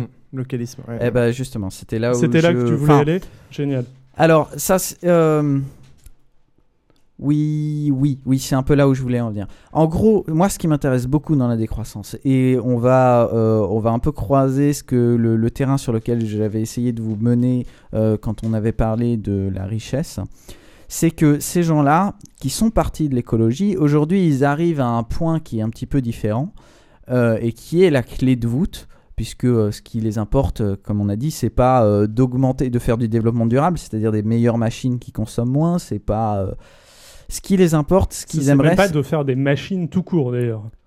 Moi, j'ai pas entendu la même, j'ai pas entendu le même, euh. Ta gueule. le, même excessisme euh, que, que toi. hein. J'ai j'ai pas compris qu'il voulait revenir à l'âge de pierre. euh, Je me j'ai pas vu Barjavel dans. dans Non, mais. Si je peux faire une analogie, c'est comme avec la dette. Il y en a qui disent qu'il faut diminuer les dépenses et d'autres qui disent qu'il faut mieux les dépenser ou. Ou- ou qu'il Ouais, faut, euh, c'est comme, euh, faut il y en a prendre qui plus d'impôts. Il y en a qu'il faut, il y en a qu'il faut que je fasse prendre plus d'impôts. C'est comme si que- eux ils disaient Pas- on s'en fout de euh, on s'en fout de la, de la manière dont, dont on s'en fout de la dette en fait Euh, ce qui nous intéresse c'est c'est plus euh, enfin oui enfin ça peut être une analogie ouais enfin ouais Je ok. pense pas. bon. C'est c'est un peu bizarre, faudrait y réfléchir et j'ai plus beaucoup de temps. Donc, euh, donc voilà, ces gens-là, où est-ce qu'ils en sont arrivés? Ils en sont arrivés à euh, il faudrait qu'on change de modèle de société. Ce sont des gens qui euh, refusent la société de consommation telle qu'on la connaît. Et notamment, euh, Paul Arias dit un truc que j'aime beaucoup, c'est que ce qu'il faudrait faire, en premier lieu, c'est arrêter de bosser à temps plein. Euh, que on n'a pas besoin de. Et on peut euh, dire qu'en France, on est leader dans le domaine. On est déjà Alors, 800. Là, c'est l'un des deux points. où On est, enfin, c'est l'un des points où on va être d'accord tous les deux. Mais ouais. Voilà, donc Ah, les branleurs, euh, ce, Français, que, ce que Serge Latouche ou Paul Ariès euh, disent, Ah. c'est que en gros on pourrait vivre, on pourrait vivre pareil euh, en, avec beaucoup moins de consommation, moins d'énergie et compagnie. Et ces gens-là expliquent que normalement ce qu'il faudrait, euh, c'est vivre mieux. Notamment Paul insiste beaucoup sur le fait qu'il ne faudrait pas travailler à temps plein euh, pour mieux profiter de la vie, pour faire partie d'associations, pour ce genre de choses. Alors évidemment, euh, vous allez me dire, on a moins d'argent, mais aussi ce qui rétablissent, et là on retrouve, ils sont copains avec leur, leur, leur écolo et compagnie, c'est tous les systèmes un peu communautaires, franchement hippie, comme les CEL et les AMAP. Donc les CEL, c'est les échanges de services, et les AMAP, c'est euh, on paye un petit producteur euh, de, euh, de légumes, et résultat, il nous file directement Ça, sa en production. bobo, j'aime beaucoup. Il n'y a pas. Voilà, c'est c'est pour ça Non, mais que. alors, il déteste le, la, la notion sais. de bo- la notion Je de bo- le- Et je comprends qu'il déteste la notion de déteste le bobo, et pourtant il se retrouve euh, là-dedans. Je pas trop Si, entendu si, critique il critique du le commerce équitable. Alors, le, moi, ce dont je voulais parler, Et ça, ça m'étonne pas. hein. c'est t'as as toute une, une idéologie d'hyperlocalisme et de relativisme culturel. C'est à la base, ça peut, ça peut avoir l'air relativement sympa. C'est l'idée que euh, toutes les cultures se valent et qu'il faut pas imposer des, euh, euh, qu'il faut pas que l'Occident impose sa volonté à d'autres cultures. Le problème, c'est que ça devient, quand on les écoute, une très forte critique de l'universalisme. Et ça, c'est super gênant. C'est euh, le l'Afrique, restez comme vous êtes. C'est le. euh, une, une C'est dingue, tu fais toujours de. euh, tu prends un truc, tu l'emmènes à trois niveaux Ah non, mais c'est pas. Et alors, que c'est de la alors, merde. attends, je te, cite- C'est je, te, je te terrible. balance une, je te balance une citation. Donc ça, c'est de Jacques Ellul, qui est Ellul, qui est l'un des penseurs de la décroissance. Euh, ça, c'est euh, un penseur ancien. C'est un mec qui est mort en 95, euh, qui est l'un des trois euh, fondateurs, enfin l'un des trois mecs importants en France dans les penseurs un petit peu anciens Il a de la voté pour qui en 2002 J'en sais rien. Il était mort en 2002, il est mort Oui, en c'était 95. un piège. L'homosexualité, c'est très bien. L'inceste aussi. Récemment, films et romans ont Oh fait l'apologie de l'inceste. Oh, La pilule permet, de- permet à des filles de 12 ans de faire l'amour sans crainte. L'amour en rond. de- alors je sais pas ce que ça veut dire l'amour en rond, Je vais t'expliquer, mec. devient une expérience respectable et l'échange des couples aussi. On ne voit pas pourquoi on poursuivrait les pédophiles si ça fait plaisir aux enfants. Euh, comme, il fut dit, comme il fut dit dans un procès célèbre, j'en viens donc à supposer que le virus du sida ne vient pas par hasard. Je crois que Dieu ne conduit pas euh, chaque homme mécaniquement, n'est pas le fabricant de toute l'histoire, mais intervient par moments comme un vengeur ou un juge. Il s'agit de prendre au sérieux Sodome et Gomorre, En bla gros, alors bla là- bla. Oui, mais là, pour le coup, le Oh mec là là. ne dit rien par rapport à la discussion Alors, présente. c'est Donc, Non, que ce juste soit- un je, taré. je- je continue. Il y a toute cette idée, c'est l'un des courants de la dé- l'un des courants de la décroissance. Alors, je, je l'avais trouvé. J'ai jamais entendu Euh, parler de ça. Tu es en train de faire le même truc que le mec de, de l'UMP qui est récemment c'est sur la théorie du genre oui, a dit. Et- exactement. Mais le problème, dit, c'est le ah problème. bah oui. euh, le, le problème, c'est qu'ils disent exactement la même chose. On trouve un autre mec qui explique, au nom d'un certain féminisme, que la, la femme, pour certains décroissants, et c'est pas le cas de tous, bien sûr, mais est mieux que l'homme quelque part parce que de toute façon, elle n'a pas été pervertie par la technique. On n'a jamais vu une femme inventer une roue ou une bielle. Ça, c'est aussi une citation. Alors, je sais plus de qui. Je l'ai pas, je l'ai pas retrouvé. Et t'as un, les, deux théoriquement mouvements euh, à la base de, la décroissance, c'est d'un côté ce qu'on appelle l'écologie profonde, qui se base sur la sacralisation de la nature, ce qui est super gênant. Et un autre truc qui s'appelle l'écologie sociale, qui est à la rigueur plus sympathique et qui part du principe qu'il ne faut pas faire de hiérarchie entre l'homme et la nature. Qu'il n'y a, pas, euh, y a pas quelque chose euh, qui est au-dessus de l'autre, que l'exploitation de la nature par l'homme, c'est quelque chose de mauvais. Alors, le seul truc par rapport à ça, c'est que c'est pas parce que t'as des tarés. Ah, Le problème, c'est qu'on en trouve beaucoup de oui, tarés. oui, non, mais attends. oui, non, attends, attends. Oui, c'est Donc, des euh, hippies, ce qu'il faut- bordel. ce qu'il faut- ce qu'il C'est faut- comme si tu me Non, mais c'est citais pas un hippie, là, Cohn-Bendit. c'est un facho. C'est comme si tu me citais le livre de Cohn-Bendit pour euh, où il où il justifie l'amour à des enfants en me disant, vous voyez, Cohn-Bendit, c'est qu'un enfoiré. Oh, tiens, c'est ce qu'il a fait, euh, ton pote, le centriste. Mais c'est- c'est c'est de la connerie. Enfin, faut faut remettre les choses Soit dans leur le- époque. Le, pro- le problème, c'est que tu ne trouves pas. Si tu trouvais euh, 30% d'anciens pédophiles au vert, je considérerais qu'il y a un problème. Un peu comme au niveau de l'église catholique, tu vois. Je- je- Oh, oh, si, jamais, si jamais il y a 4 Ah, ou tu, 5. mec, tu viens si de ja- perdre ton dernier allié, quoi. non, non, mais si jamais il y a 4 ou 5 prêtres pédophiles, euh, tu peux te dire que c'est un épiphénomène. Quand il commence à y en avoir une vingtaine, euh, enfin quand il commence à y en avoir une proportion respectable, tu, tu te dis que, euh, que bon, il y a, il y a quand même un truc, euh, il y, a, il y a quand même un truc qui cloche. Non, mais attends. euh, c'est- T'es t'es en train de. Et c'est Ouais, pas, parler. et, et c'est pas un truc qui est juste un truc un, euh, à côté. C'est la base de leur conviction. C'est la sacralisation. C'est la sacralisation de la nature. C'est partir du principe que le fait, les euh, croyances arborigènes, les croyances. Ça, c'est les décroissants qui courent nus dans les bois, c'est n'importe quoi. Eh ben oui, mais ça se mélange avec les fachos en plus et ça, ça forme une certaine Oui, oui, mais cohérence. c'est pas, pour autant que. je- Moi, il faut, je pense qu'il faudrait séparer le- les opinions. euh, Enfin, tu, tu peux avoir des représentants d'une opinion qui la définissent, évidemment, qui définissent tout ce principe-là. Après, toi, tu y prends ce que tu as envie d'y prendre et ça dénature pas pour autant. Soit, ce mais que si jamais tu y prends, si, si tu y prends juste ce que tu as envie d'y prendre, tu, tu, y- tu y prends le développement durable. Bah, justement, c'est peut-être la question Mais non, intéressante mais à c'est poser. du délire. C'est T'es en peut-être- train, on, on dirait. C'est peut-être la on- question à poser à Aurélien, On justement. dirait Qu'est-ce que F lui il de prend souche là. C'est des mecs qui. Bah non, on dirait pas français de souche, au contraire. C'est François Souche. Non, mais dans, dans le sens où c'est des mecs qui euh, changent complètement le, le point de vue d'un- d'une affaire pour arriver On complètement dirait principalement à... la critique, le, le- la base de la critique vient principalement d'un élu vert. Si tu veux savoir de, si qui tu veux serait- savoir de qui ça vient, je te, je te, le, je te mettrai le, la référence. Ce qui serait intéressant, c'est justement de savoir ce que Aurélien, lui, en retire en dehors de tous ces gens qui représentent ça pas forcément ce que, ce que euh, voilà. Qu'est-ce que toi, au final, dans les tout ce, ce marasme, Mais- tu le retiens mais- Par mais exemple, mais moi, par exemple, dans la vie courante, Voilà. est-ce que est-ce que est-ce que il y a des trucs que tu appliques ou est-ce que ou est-ce que c'est purement idéologique ou est-ce Alors, que moi, euh, clairement, il y a je veux des casser trucs- le truc euh, théorique là. Non, non, moi, il y a, il y a clairement je- des je- trucs que j'applique. C'est pour ça que j'ai commencé à m'intéresser à ce mouvement qui finalement euh, euh, est séduisant pour moi parce qu'il regroupe certaines euh, de, des, des idées que j'ai. Moi, de toute façon, euh, j'essaye de consommer le moins possible et surtout pas des trucs inutiles. Donc, je n'ai pas d'iPod et compagnie. Euh, J'en suis à mon deuxième portable depuis 2002. Euh, et Téléphone finalement, portable. téléphone portable. Euh, J'en suis à mon deuxième ordinateur depuis 2002 aussi, sachant que le premier est toujours utilisé.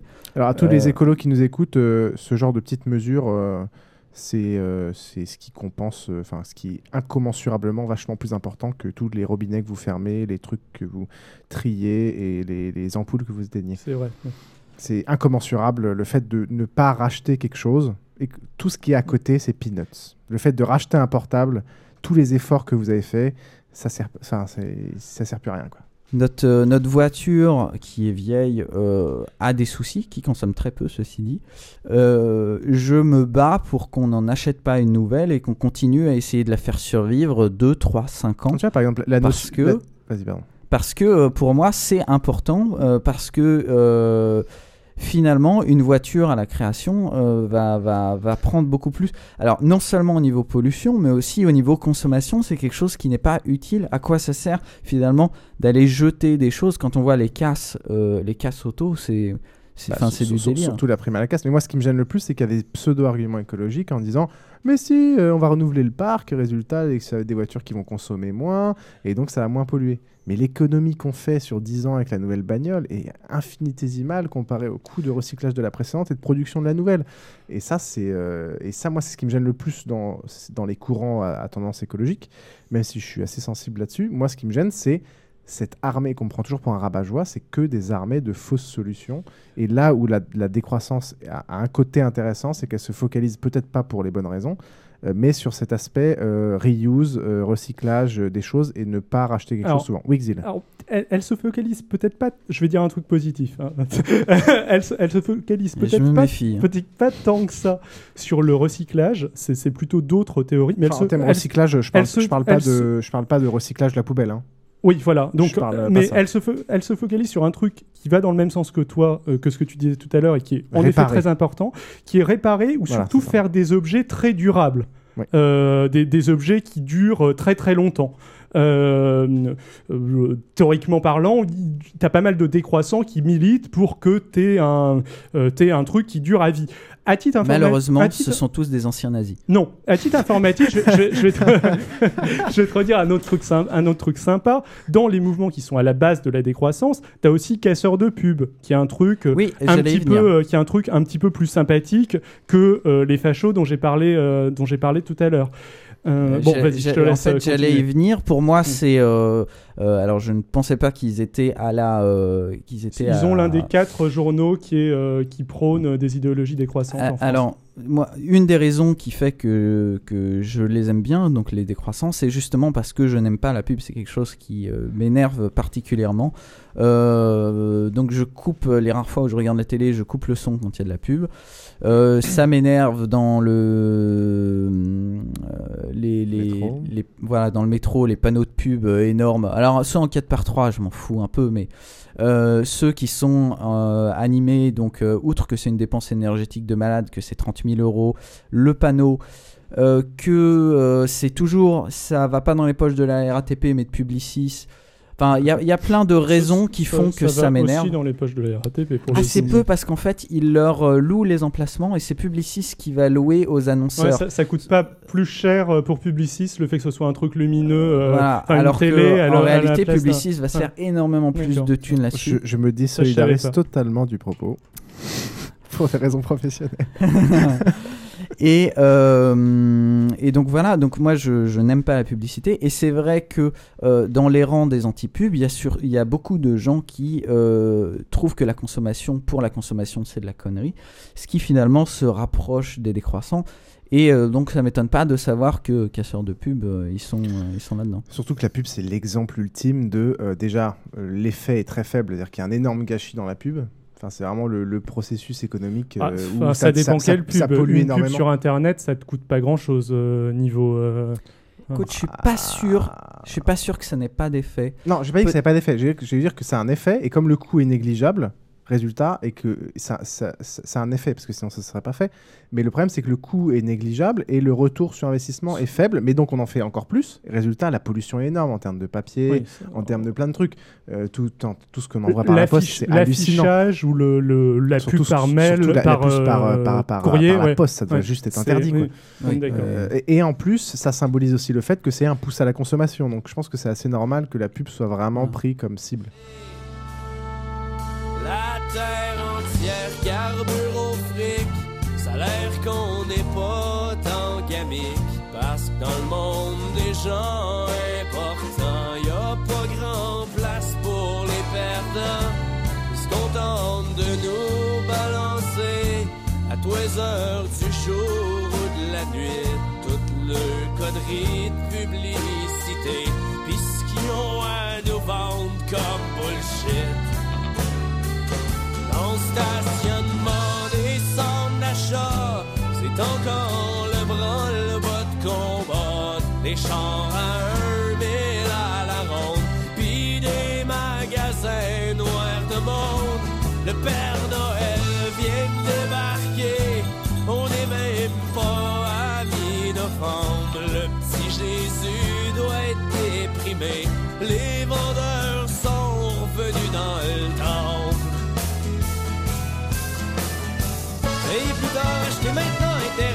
Argent comptant Visa, American Express, j'endosse même les chèques de PS.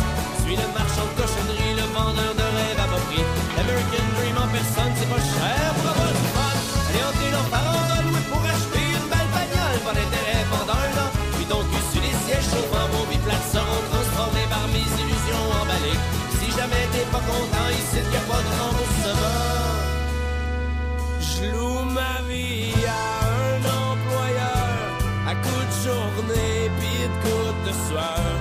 je pense qu'on fait toute la putain pour pouvoir se payer des cossins, ils se rendent compte qu'un petit rien tout neuf, ça rend pas le cœur plus joyeux.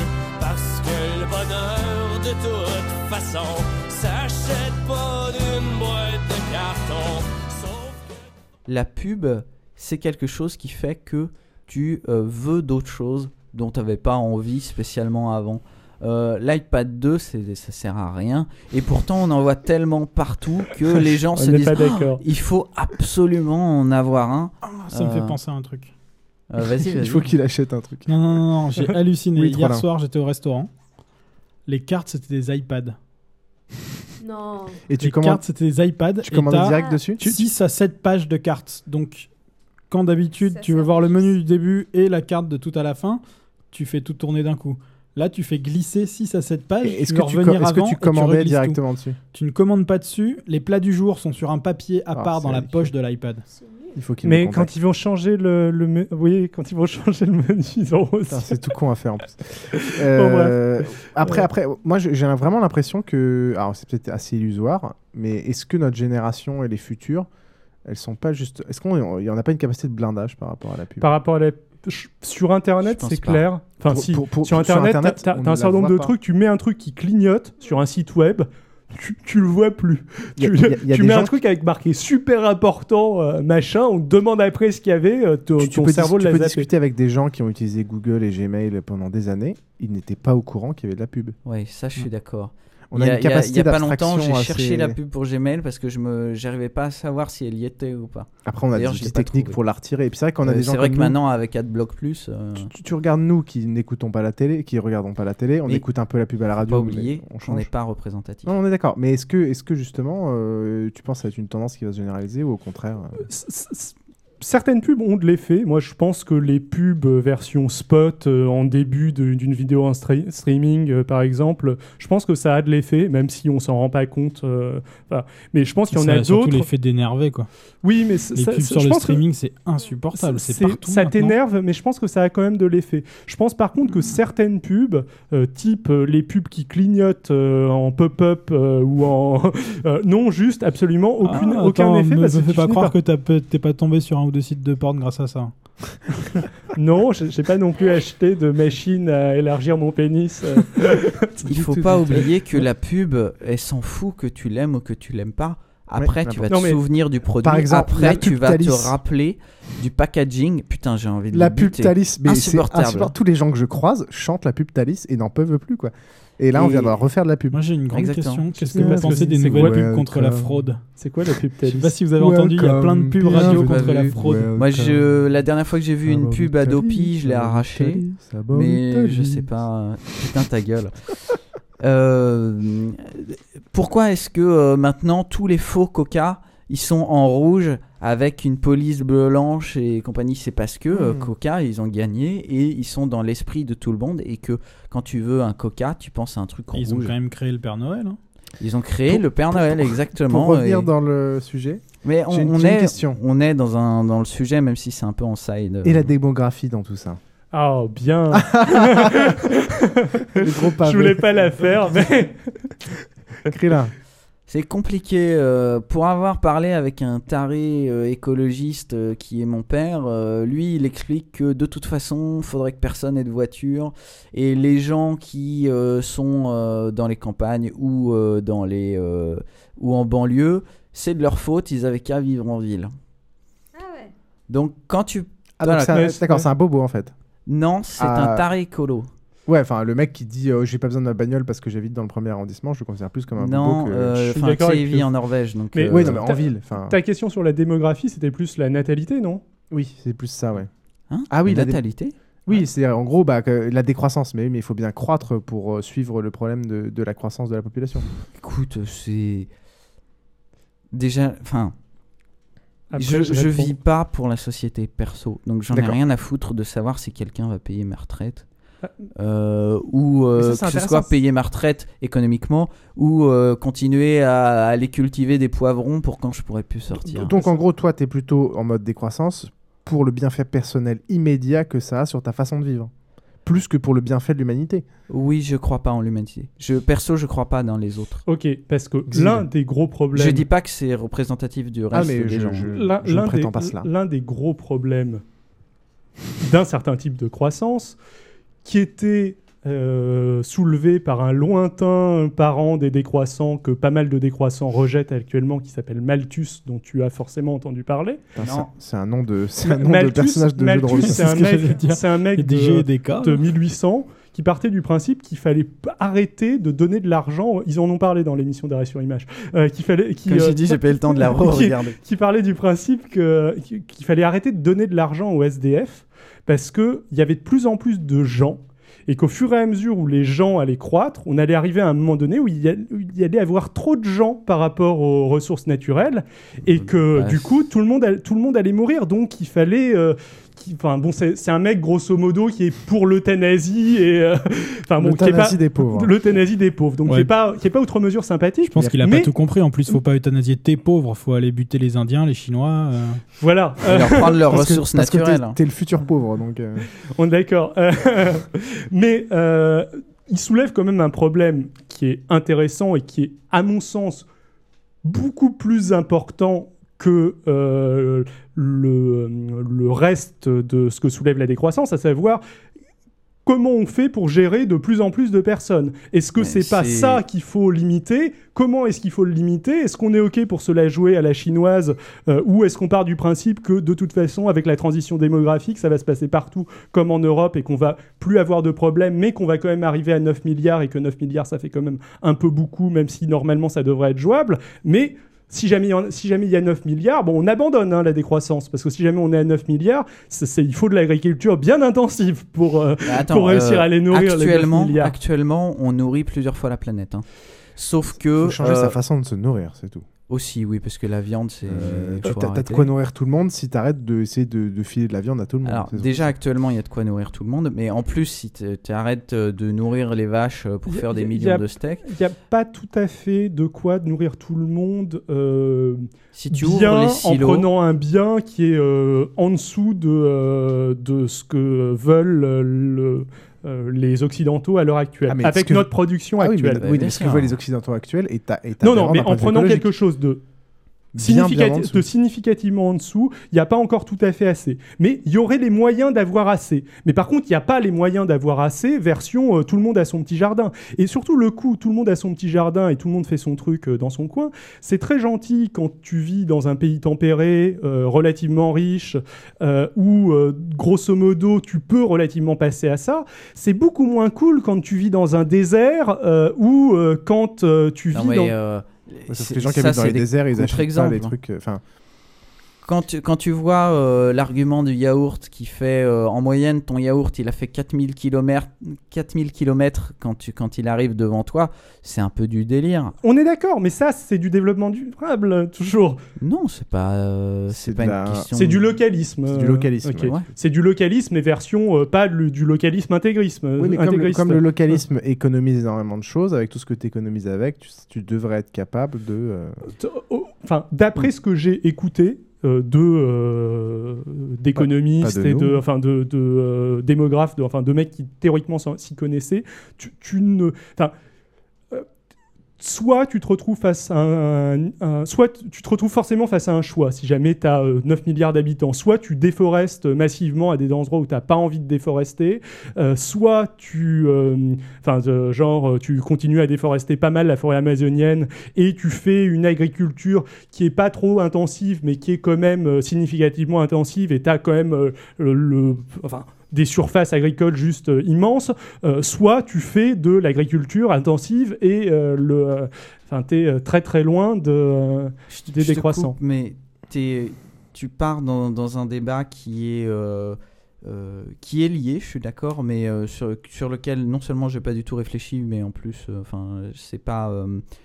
Euh, Enfin voilà, j'ai pas, j'ai pas d'opinion là-dessus et je suis un peu fatigué, j'ai un peu du mal à voir, euh, à, à le relier à mon truc. Et en plus de ça, on est à la limite du temps. Euh, donc, vous n'êtes pas sur le même plan, je pense, du plus- débat surtout. Ouais, en plus, moi je, je suis assez. euh, moi je ne crois pas au global. Euh, je ne crois pas que élire quelqu'un de gauche ça va changer quelque chose. Je ne crois pas qu'on va réussir à élire quelqu'un de gauche, Le etc. moment des primes. Non, non, mais moi je crois vraiment, je m'intéresse surtout à moi, pas comme Piouf parce que je suis un enfoiré qui pense qu'à ma gueule, mais juste parce que. euh, Ah, j'ai eu peur, je te voyais pas, j'ai cru que tu savais. C'est pour ça que j'ai bougé. Mais euh, justement parce que je pense que c'est stupide d'essayer de changer le monde, j'y ai jamais cru. Je pense qu'il faut juste essayer de, de vivre bien. Donc je voudrais juste résumer ma vision de la décroissance parce que en effet tu connais d'anciens nazis qui, qui, euh, qui ont montré que la décroissance c'était violer plus d'enfants. Pas- pas tout à fait, Mais, mais c'est- heureux, je- je les te- enfants heureux. Alors on va dire le développement En- en durable. t'as pas compris la citation, toi. C'était le contraire. le, développement, le développement durable, on va dire que c'est polluer moins pour polluer plus longtemps, en tout cas du point de vue des décroissants.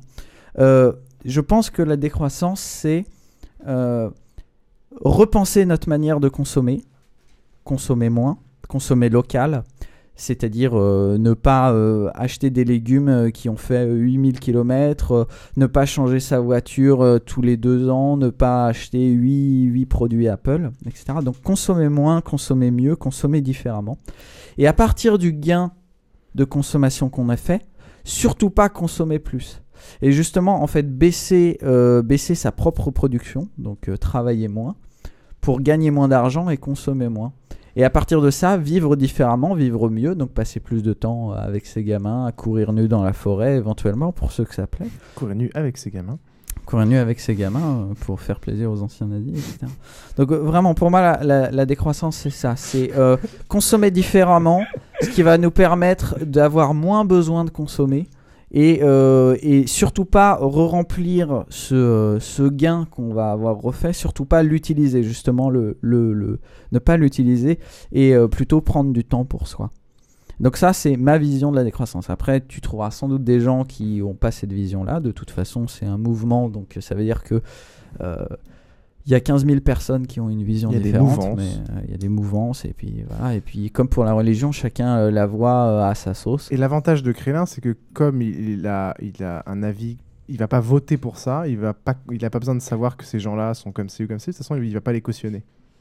Non, oui. Donc c'est personnel. Ah, faut, enfin, l'une des grosses idées, enfin, le, euh, la décroissance est assez, euh, enfin, similaire à ce que tu viens de dire sur le point, euh, la, la politique sert pas à grand chose. Enfin, bon, pas tous Ouais, mais euh, comme d'hab, mais euh, il y a- y y un certain mouvement qui veut euh, Paul Ariès en candidat à la prochaine pré- présidentielle, mais tu en as aussi beaucoup qui partent du principe que le, le, euh, le, le politique sert pas à grand chose. Et il y a un autre si- ce que dont tu as parlé tout à l'heure, la simplicité volontaire, va euh, tout à fait dans ce que tu dis. C'est-à-dire, c'est euh, agir euh, localement, chacun dans son coin. C'est ce- dont parle beaucoup euh, Paul Ariès voilà. et surtout Serge Latouche. Après, moi, ce qui me gêne, enfin, la décroissance, je veux bien. Enfin, ça, ça me. je ça vois me- pas ce qui peut te gêner ça dans la- le mec tout seul qui À fait la sobriété Oui, voilà, tout à fait, c'est ça. Le mec tout seul dans son coin, ça me gêne pas. À partir du moment où on cherche pas à m'imposer une réduction de, euh, des sciences, une, euh, euh, quel- à partir du moment où on n'est pas contre, on n'est pas au niveau national contre le développement scientifique, qu'on cherche pas à détruire les institutions, parce que je pense qu'il y en a besoin. Et ça, tu as aussi certains décroissants qui partent du principe que on n'a pas besoin d'institutions, qu'il faut les supprimer parce que de toute façon elles sont pourries. Euh, je suis pas d'accord avec ça. Euh, à partir du moment où Je on, pense on qu'on cherche peut, pas, on peut niquer la retraite des, euh, des mecs de l'Assemblée nationale, ouais. Oui, ben, le- Oh là si jamais stop, tu, stop. si jamais Non, tu non, supprimes toutes les institutions, tu, c'est- tu niques pareil. les retraites de tout le Euh, monde. Donc, détruire euh, les oui. institutions, t'en as qui vont dire ça parce qu'ils vont considérer qu'aujourd'hui on est dans, dans un système kafkaïen, et de même que, ils ont sans doute peut-être raison, et t'en as qui vont considérer qu'il faut tout détruire. Donc c'est toujours faire des, des résumés, c'est toujours rapide, et c'est pas facile je de... Suis, euh, euh, je suis contre les deux. Je pense qu'il faut changer les institutions. Enfin, je suis un Oui, bah- réformiste. Non, on- on a pas compris un- que vous avez pas la- Oui. la même vision. Non, mais je- bref. Et Un peu le comme dernier, Sarkozy, le non dernier, le de- les deux derniers trucs qui moi souvent me gênent, c'est un. euh, c'est le euh, merde euh, bon c'est le côté religieux quand il existe et c'est aussi le Heureusement que moi j'ai pas vu ça parce que je le rejette comme tu me connais. je, je sais, je sais. Mais euh, là, pour le coup, Paul Ariès est euh, assez clair. euh, Paul Ariès est athée. Enfin, il est pas, euh, il est pas du tout dans cette euh, dans cette mouvance-là. Dans sa jeunesse, surtout, Je non pense que Bon, dans sa jeunesse, il était aux jeunesses hitlériennes, pas de problème. Comme beaucoup. hein. Euh, L'autre truc qui, me, qui me gêne, c'est le relativisme culturel total. C'est-à-dire que je suis un humaniste.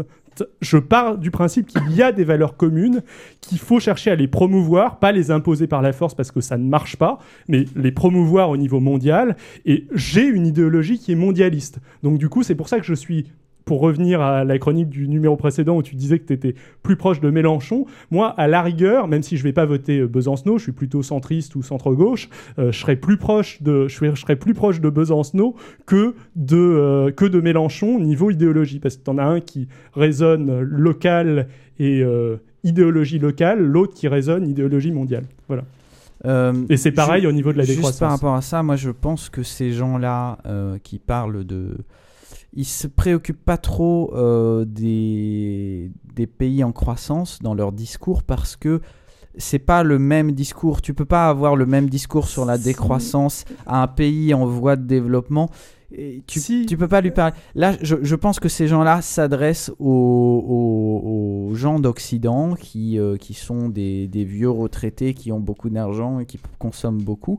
Et ils leur expliquent ce qu'il faudrait. Je- Ce je- serait bien, mais c'est pas tout à fait vrai. C'est-à-dire qu'ils ont un discours sur les pays en voie de développement. Ils expliquent que les pays en voie de développement doivent arrêter de euh, passer par le, euh, le modèle euh, de la croissance, doivent arrêter le développement, qu'il ne faut pas qu'on leur impose un modèle parce qu'ils considèrent que faire des subventions aux pays pauvres, c'est leur imposer un modèle, ce qui peut se défendre, euh, qu'il ne faut pas qu'il y ait une colonisation culturelle de l'Occident vers euh, les pays pauvres et qu'ils doivent rester dans leur système traditionnel. Et ça, j'aime pas. Vas-y, je te laisse conclure. Non, je, c'est possible. Moi, j'ai pas trop entendu ça. Un peu Paul Ariès en a parlé, mais il a été assez vague sur le sujet. Je pense qu'il y a plusieurs courants. Comme j'ai dit, Bien moi, sûr, ce qui ouais. m'intéresse, c'est pas tant la question de la décroissance mondialement, parce que je sais que euh, ce- ça ne sera jamais euh, d'actualité. Je pense que déjà, se poser la question euh, à notre échelle et faire, nous, des choses, c'est déjà utile. Je crois pas qu'on changera le monde, mais je pense quand même qu'on peut essayer de faire des choses, ne serait-ce que l'idéal de vivre mieux. Mais bon, après, tout mouvement a des côtés qui nous plaisent ou pas. Donc euh, voilà. Piouf, Trollin, vous avez des choses à dire par rapport à ça euh Moi, je trouve ça courageux. euh, je trouve ça courageux. T'es le genre de mec, euh, au lieu d'acheter une, une pompe à extension de pénis, ça prend une pompe à décroissance de pénis pour euh, défendre tes opinions politiques. C'est très dur. Et je trouve Heureusement, ça- la nature m'a bien gâté, donc je peux décroître encore un peu tout en restant dans des proportions Sur ce, raisonnables. je laisserai trop là, trop la parole. Non, j'ai pas grand chose à dire après une intervention d'une telle qualité. Tu m'étonnes. Euh, non, non, mais de toute façon, je pense que be- beaucoup de gens, euh, enfin de plus en plus de gens sont sensibles euh, aux problèmes de, de, de surconsommation, euh, quoique, sait-on, non, je sais pas. Moi, en tout cas, je, moi, en tout cas, je le suis, euh, plus ou moins. euh, ça dépend sur. euh, de toute façon, c'est comme tout, on l'applique pas dans tous les domaines de sa vie. Et ben voilà, euh, non, je- j'ai pas grand chose à dire. Sur le sujet. monsieur qui a un t-shirt qui fait de la lumière. C'est pas- un cadeau. Il a de Oui, oui, l'électronique même dans son t-shirt. Et enfin, Micha, qu'est-ce que tu penses de la décroissance? Est-ce que maintenant tu vas te mettre à euh, Euh, consommer moins, à, Ah non, non, à ne je suis plus te tout à laver fait, euh, sensible à... Mais étant donné qu'elle est à fond sex eh, toys quand même. eh, mec, Ton nous on fait pousser des germes sur, sur, dans notre cuisine. Non, je suis tout à fait sensible à ce que tu avais dit sur, euh, oui, euh, réduire sa consommation. Mm. Je vais essayer de faire moi de Elle, elle- cherche l'approbation dans les yeux de Piouf. Elle se demande si elle va s'en prendre une dans non, la non, gueule mais ou pas. Comme, comme ce qu'il a dit euh, DJ là. euh, DJ. trop euh, là. ça dépend, euh, tu vois, tu, tu, tu, tu l'appliques pas forcément dans tous tes. Hein tes Le dépenses, couple sbire de, tous de les domaines quoi. Il y a des trucs où euh, j'essaie de réduire la consommation et d'autres domaines où j'arrive pas. Voilà. C'est toi qui voulais un jet privé, c'est ça Bah, euh, disons que quelques mois, elle fait 50 000 Et puis, je, je kilomètres dois avouer que pour une moi, je suis assez sensible aux pubs euh, dans les magazines. Donc, euh, toi, tu es une victime de la mode. Ah, les, magazines féminins, ouais, les magazines féminins, c'est une horreur. Euh, je... Mais encore, si c'était que la pub et pas euh, toutes les, les ah oui, c'est les articles euh, qui sont. Voilà, oui, en plus, l'idéologie. Est, fait pour euh, faire vendre oh, les produits. Ça, hein, je voulais parler aussi un petit peu. On n'a pas trop eu le temps. Là aussi, je suis déçu qu'on n'ait pas eu le temps de parler de l'idéologie, de, toutes les conneries qu'on nous impose. J'ai bah, discuté avec une amie l'autre jour qui nous racontait des trucs qu'elle a eu dans un magazine pour ados, cible 12-14 ans sur comment tromper ton mec en vacances. Euh, pour pas qu'ils s'en rendent compte à la rentrée et euh, des trucs assez sympas dans le genre euh, ah, chouette, euh. orienté, sexe entre 12 et 16 c'est bah, poussé à la consommation ouais ouais c'était non c'était vraiment impressionnant. Faudrait que je retrouve les faudrait que je retrouve les références au moins de, du nom du magazine dit, la moyenne du premier rapport reste à 17 ans depuis des années donc au final oui on trouve des discours sur la décadence de la jeunesse depuis l'antiquité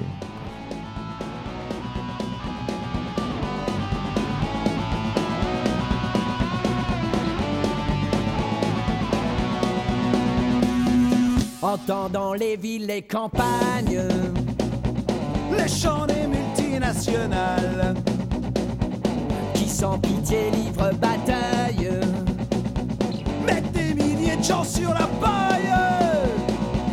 Vas-y José, fais leur y honte. Vas-y José, ces enculés nous doivent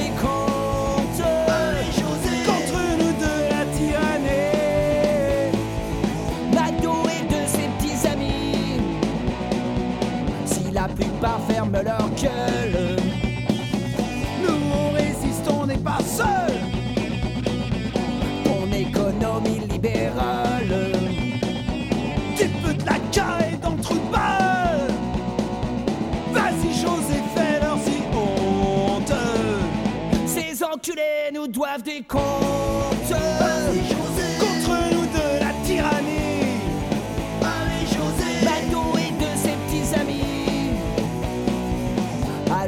La fromagerie. Avant que ne sonne le glas. Manifestons encore une fois. La garde meurt mais ne se rend pas. Vas-y José, fais leur y honte. On a euh, bien dépassé, on en est à Merci une heure de débat. beaucoup, merci beaucoup. On Voilà. va passer à la rubrique de Micha. Ah Eh oui, quand même. Moi, je Attends. euh,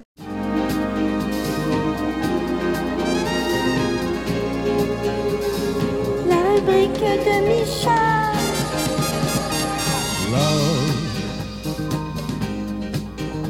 Exciting and Micha, c'est à toi.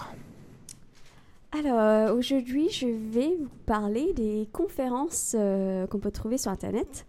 Donc notamment euh, de TED Talks. Alors, est-ce que vous, vous connaissez ici euh, TED Talks? Yes. Ouais, il a envoyé TED. beaucoup de gens au goulag à une époque. TED, T-E-D. Donc, pour ceux qui connaissent, donc TED, euh, qu'est-ce Pardon? que c'est Je connais pas euh, TED Talks? Moi non plus. TED Talks. Donc- T-E-D. Ah si, si, euh, les TED Talks, oui, euh, bien sûr. Je connais pas. Ah oui, ok, ok, non, mais c'est très intéressant. Ok. Donc, euh, qu'est-ce que ça veut, ça veut dire Pour ceux qui connaissent, ça, ça veut dire quoi TED? Pourquoi TED? Est-ce que c'est le fondateur? Est-ce que c'est euh, c'est un nom, euh, un Je connais prénom le, le euh, slogan Ideas uh, worth uh, spreading. Donc en fait, TED, euh, TED, ça a été choisi, le nom TED, ça, ça, euh, ça représente Technology, Entertainment et Design. Vous avez tous compris. Ouais. Donc TED Talks, en fait, c'est... euh, C'est pas très décroissant ça. TED, euh, donc, en fait, TED euh, Talks, c'est des conférences qu'on peut trouver sur Internet. Donc, une conférence TED, c'est une conférence annuelle qui, s'y- qui, qui se tient aux États-Unis. Et c'est une conférence annuelle qui dure euh, quelques jours où on retrouve euh, des personnalités euh, importantes, des scientifiques, des politiciens. stars, des politiciens. des, re- euh, des chercheurs, donc euh, des gens qui, qui, euh, se retrouvent pour quelques jours et ces gens-là vont présenter, vont faire un discours et présentent leurs sujets ou leurs idées euh, devant euh, le reste. euh, Dans un temps limité. Ouais, devant les, le- reste des participants. Donc en fait, ça, ça- tout, tout ça a commencé euh, en 84 quand même, donc ça date il y a longtemps. Donc ça a été, euh, cette idée de talks, euh, de cette conférence a été, commencé, a commencé- a été euh, fondée par euh, un architecte, Richard Solomon, qui Je est pas vais très dire connu. Ted Mosby. Et lui, en fait, euh, l'un des premiers, euh, l'une des premières conférences de TED Talks était sur euh, une démo sur les, euh, les machines Macintosh. Donc ça, c'était en 84. Vendu. Et en, en 2001, TED a été... C'était bien à l'époque. a été- L'idée a été rachetée par une autre personne, Chris Anderson, qui est un entrepreneur assez connu dans le monde euh, high-tech. Il, possède plusieurs magazines et des sites euh, internet aussi. Donc lui, c'est lui vraiment qui a boosté euh, ses conférences TED. Et c'est grâce à lui que TED est devenu très très euh, présent sur internet. Et, euh, et c'est lui qui a commencé cette idée dont Pugh a parlé, ça veut dire Ideas Worth Spreading. Donc cette idée où les gens se retrouvent pour partager des idées et pour inspirer le monde. Donc c'est un peu euh, idéaliste comme euh, idée de base, mais euh, c'était son but. Donc les conférences de TED, on,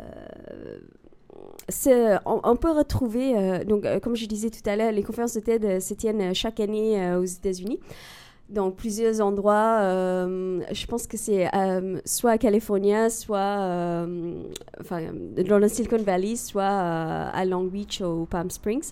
Et toutes ces conférences, toutes ces conférences sont disponibles sur Internet. Donc, so- sont disponibles sur le site de TED Talks. Donc, le site officiel qui est www.ted.com. Ou Il y a des euh, bénévoles qui, qui font des sous-titres. Ouais, ouais, je, euh, je vais en parler tout à l'heure. Donc, euh, toutes les conférences sont disponibles sur le site et donc euh, tout est en fait en libre Accès. Gratuit. Donc, le principe est assez simple. Donc, vous avez des, des personnalités ou des, des intellectuels, des politiciens, comme je disais tout à l'heure, qui, qui arrivent sous, pour quelques jours. Et en fait, donc, la personne qui présente a, a un maximum de 18 minutes pour présenter ses idées d'une manière, euh, la manière la plus innovative et euh, créative, quoi. Et euh, ils ont des consignes, euh, apparemment ils ont des consignes euh, pour euh, commencer euh, assez fort, ça veut dire il faut vraiment cap- euh, captiver euh, l'attention du public. Déjà, les, les 18 minutes, c'est parce que ça a été calculé comme étant le temps d'attention euh, maximum euh, d'une personne. D'une personne, ouais. Putain, Enfin, on, de la- on non, de- explose non. ça. Non, en plus, c'est le, le temps de- d'attention de, la personne qui a créé le truc. On n'espère pas qu'il soit attentif tout le long. Ouais. Et donc, ils ont 18 minutes pour euh, partager leurs idées. Ou, euh, euh, c'est très, très varié. Je ne sais pas si vous avez déjà vu des, des conférences de mais ça peut Dawkins venir- qui en a fait, Ouais. t'as euh, Suzanne Blackmore euh, qui, en a, qui en a fait aussi. Donc, ça, mais ça, ça- ça Les peut être aussi technique. hein. Ça peut être une démonstration d'un gadget, un nouveau gadget électronique. Ça peut être aussi euh, une présentation Un PowerPoint, mais bien sûr, euh, commentée euh, des- des- euh, d'un photographe connu qui commente euh, ce voyage ou son, son reportage. Reportage. Ça peut être bien sûr euh, un De la athée, mémétique. euh, qui parle. euh, C'est plutôt de la mémétique, en l'occurrence. Ouais, euh, voilà. Ça peut, parler de- ça peut être des grands explorateurs, ça peut parler de religion, ça peut parler d'expériences sensorielles, ça peut parler, Donc parler oui, tout ça en 18 minutes. Et à la fin de, de son discours, à la fin de la conférence, il, euh, il fait euh, ce qu'on appelle euh, un wish, euh, un souhait. Donc à la fin de chaque conférence, euh, la personne dit euh, I wish for, euh, je sais pas, I wish for. euh, bah, récemment, il y a Jamie Oliver en 2010 qui, qui, a gagné le prix de TED Prize de TED Talks. Et lui, il a fait I wish for a world where. je sais plus. attends, j'ai la citation exacte. Euh, I wish for your help to create a strong, sustainable movement to educate children on how to eat healthy, to educate parents how to cook more at home, machin. Enfin, voilà. Donc, euh, à la fin de, de son discours, il dit son souhait euh, personnel euh, où euh, il partage son, son idée globale, quoi. L'objectif. L'objectif, voilà. Donc voilà, donc ça c'est TED Talks. Donc euh, comment est-ce qu'on choisit les gens euh, qui participent à, la conférence? Donc TED Talks c'est une conférence où euh, tu peux participer que si tu es invité. Donc ça c'était au, au départ c'était comme ça. Donc en, en 2001 euh, ça a commencé comme ça. Il fallait être invité. Ça n'avait pas commencé en participer. 84 Ouais, mais euh, j'ai dit euh, 2001, ça a été racheté et c'est là où ça a vraiment euh, changé. Enfin, l'idée euh, de base avait changé. Donc, c'était par invitation et en plus, euh, la personne invitée devait euh, payer une somme euh, conséquente. Je pense que c'était 4000 dollars. Tant qu'à faire. voilà. Ah oui, c'est assez élitiste. hein, comme. Oui, oui, c'est oui, c'est assez élitiste. Donc euh, et en plus, donc maintenant ça, ça a un peu changé. Donc tout le monde peut postuler, euh, enfin pour, pour peut remplir un formulaire pour être euh, participant à, à une conférence de TED. Mais bien sûr, il faut, il faut toujours payer. Et en plus, euh, il y a un formulaire assez euh, exhaustif euh, auquel il faut répondre à pas mal de questions. Par exemple, euh, Qu'est-ce que vous pensez de l'amour avec des enfants? Alors, par exemple, euh, quelle est ta plus grande réussite? Et qu'est-ce que ça... En euh, 18 minutes, comment on est-ce peut faire une démonstration choc. hein. Ouais. Attends, là, c'est juste pour venir dans le public. hein. Oui. Non. Non. Ah, c'est dans le public Oui, parce Ah que oui. tout Non, mais le monde attendez, n'est les pas enfants. censé, euh, Là, c'est juste pour être dans le public. Ouais, ça, Ah pour oui, là je croyais, public, je croyais que c'était pour participer à la Non, conférence Non, pour pas euh, Non, non, montrer. euh, d'entretien, juste pour, at- euh, juste pour voir. Quoi. Ouais, là, c'est... Et les c'est- 4000 dollars, tu peux, tu bon, peux voir toutes pas- les conférences ou c'est juste une personne euh, Non, non, tu peux voir toutes les conférences, bien sûr. Ah, Et après, il n'y a pas que des conférences, euh, euh, il y a des ateliers, il y a des... D'un autre côté, tu rencontres les plus grands du monde. hein, les conférences scientifiques, c'est assez souvent cher en fait. Euh, Enfin, c'est g- généralement vu que c'est payé par les labos des chercheurs qui y vont, c'est euh, Ouais, là, c'est plus que parce que vraiment, tu peux faire du networking. Enfin, tu rencontres des vice-présidents ouais, américains, euh, tu rencontres, euh, enfin, Ouais, tu, tu ouais, ouais, rencontres beaucoup de monde. beaucoup, quoi. euh, beaucoup de C'est et, très, et très 4000 bien. euros, c'est pas si. Enfin, je- moi j'ai vu des trucs euh, aux alentours de 500 euros. Non, non, là, c'est plus euh, l'aspect euh, sélection avant, je pense plus que Ouais. l'aspect pécunier qui est une autre barrière. Mais euh, non, c'est assez. Donc voilà, mais sinon aussi, je sais pas si vous, vous en avez euh, entendu parler, mais l'année dernière... C'est sur TED encore?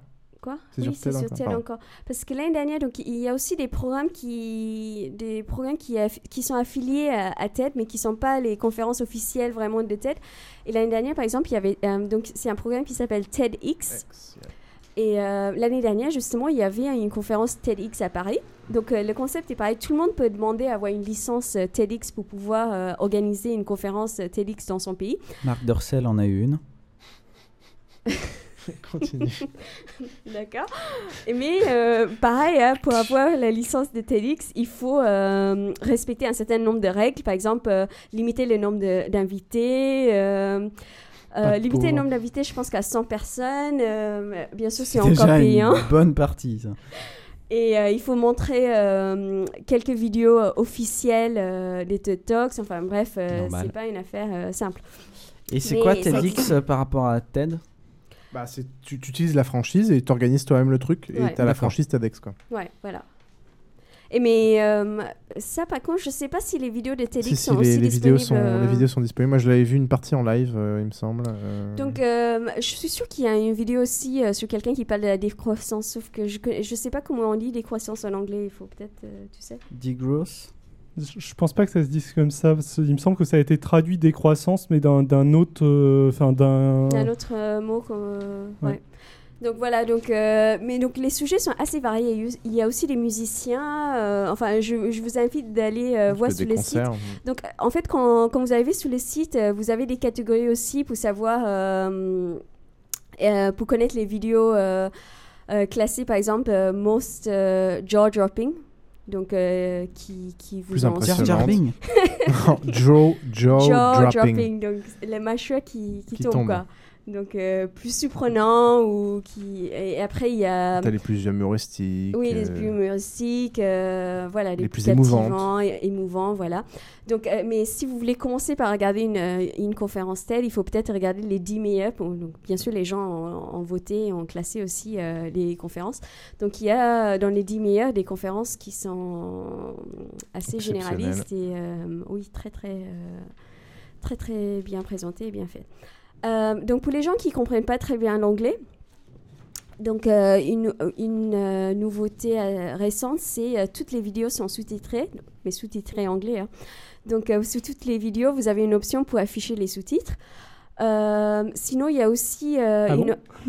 Hein? Je découvre un truc. Ah mais attends, c'est sous-titré dans toutes les langues. Il y a des vidéos qui sont sous-titrées en 15 langues. Non, j'en ai vu Non, qui non, étaient non. sous-titrés en français, mais il me semble en avoir vu justement où ça me faisait chier parce que c'est un anglais qui peut être quand même assez technique. Bah, elles sont- elles sont pas Mais justement, donc maintenant, il y a aussi une communauté sur TED euh, des bénévoles qui euh, traduit euh, les vidéos euh, dans, les, dans différentes langues. Ils sont pas obligés de payer pour pouvoir traduire Non, hein non, non. Mais je non, pense- non, c'est vrai. Enfin, non, C'est beaucoup moins cher. euh, Non, c'est là- où c'est intéressant, c'est qu'il y a un gros décalage abordable. entre les, les gens qui sont invités sur place et ensuite l'ouverture à Oui, voilà, a- pouvoir partager vraiment. Tout est en Creative euh, Commons, je crois, tout est téléchargeable, tout est les dispo. le site On veut éduquer le peuple, mais on veut pas non plus qu'ils viennent puer dans nos bases. c'est ça. C'est un peu ça. Donc voilà, donc euh, vous pouvez retrouver des- euh, quelques vidéos qui ont été traduites en français, mais sinon, euh, soit vous, vous- pouvez essayer vous-même de Non, traduire la, et la majorité, des- contribuer la majorité la des vidéos qui ont un peu d'in- qui ont un peu d'intérêt sont quand même largement traduites. hein. Ouais, enfin Enfin, moi moi, j'ai pas fait attention, mais je me Non, suis c'est très très largement traduit. savoir. Ça va jusqu'à 20 langues pour certaines. Mais sinon, euh, normalement les gens, euh, les, les Alors que présentateurs, rappel, il n'y en a que 18 ou 19 dans la communauté européenne. Non, 18 je crois. Ils, sont, ils sont des très bons orateurs. Du coup, euh, moi je trouve que c'est assez facile de les comprendre. Donc avec les euh, sous-titres, je pense que vous ne devrez pas avoir trop de mal à comprendre les, les C'est assez conférences. graphique souvent aussi.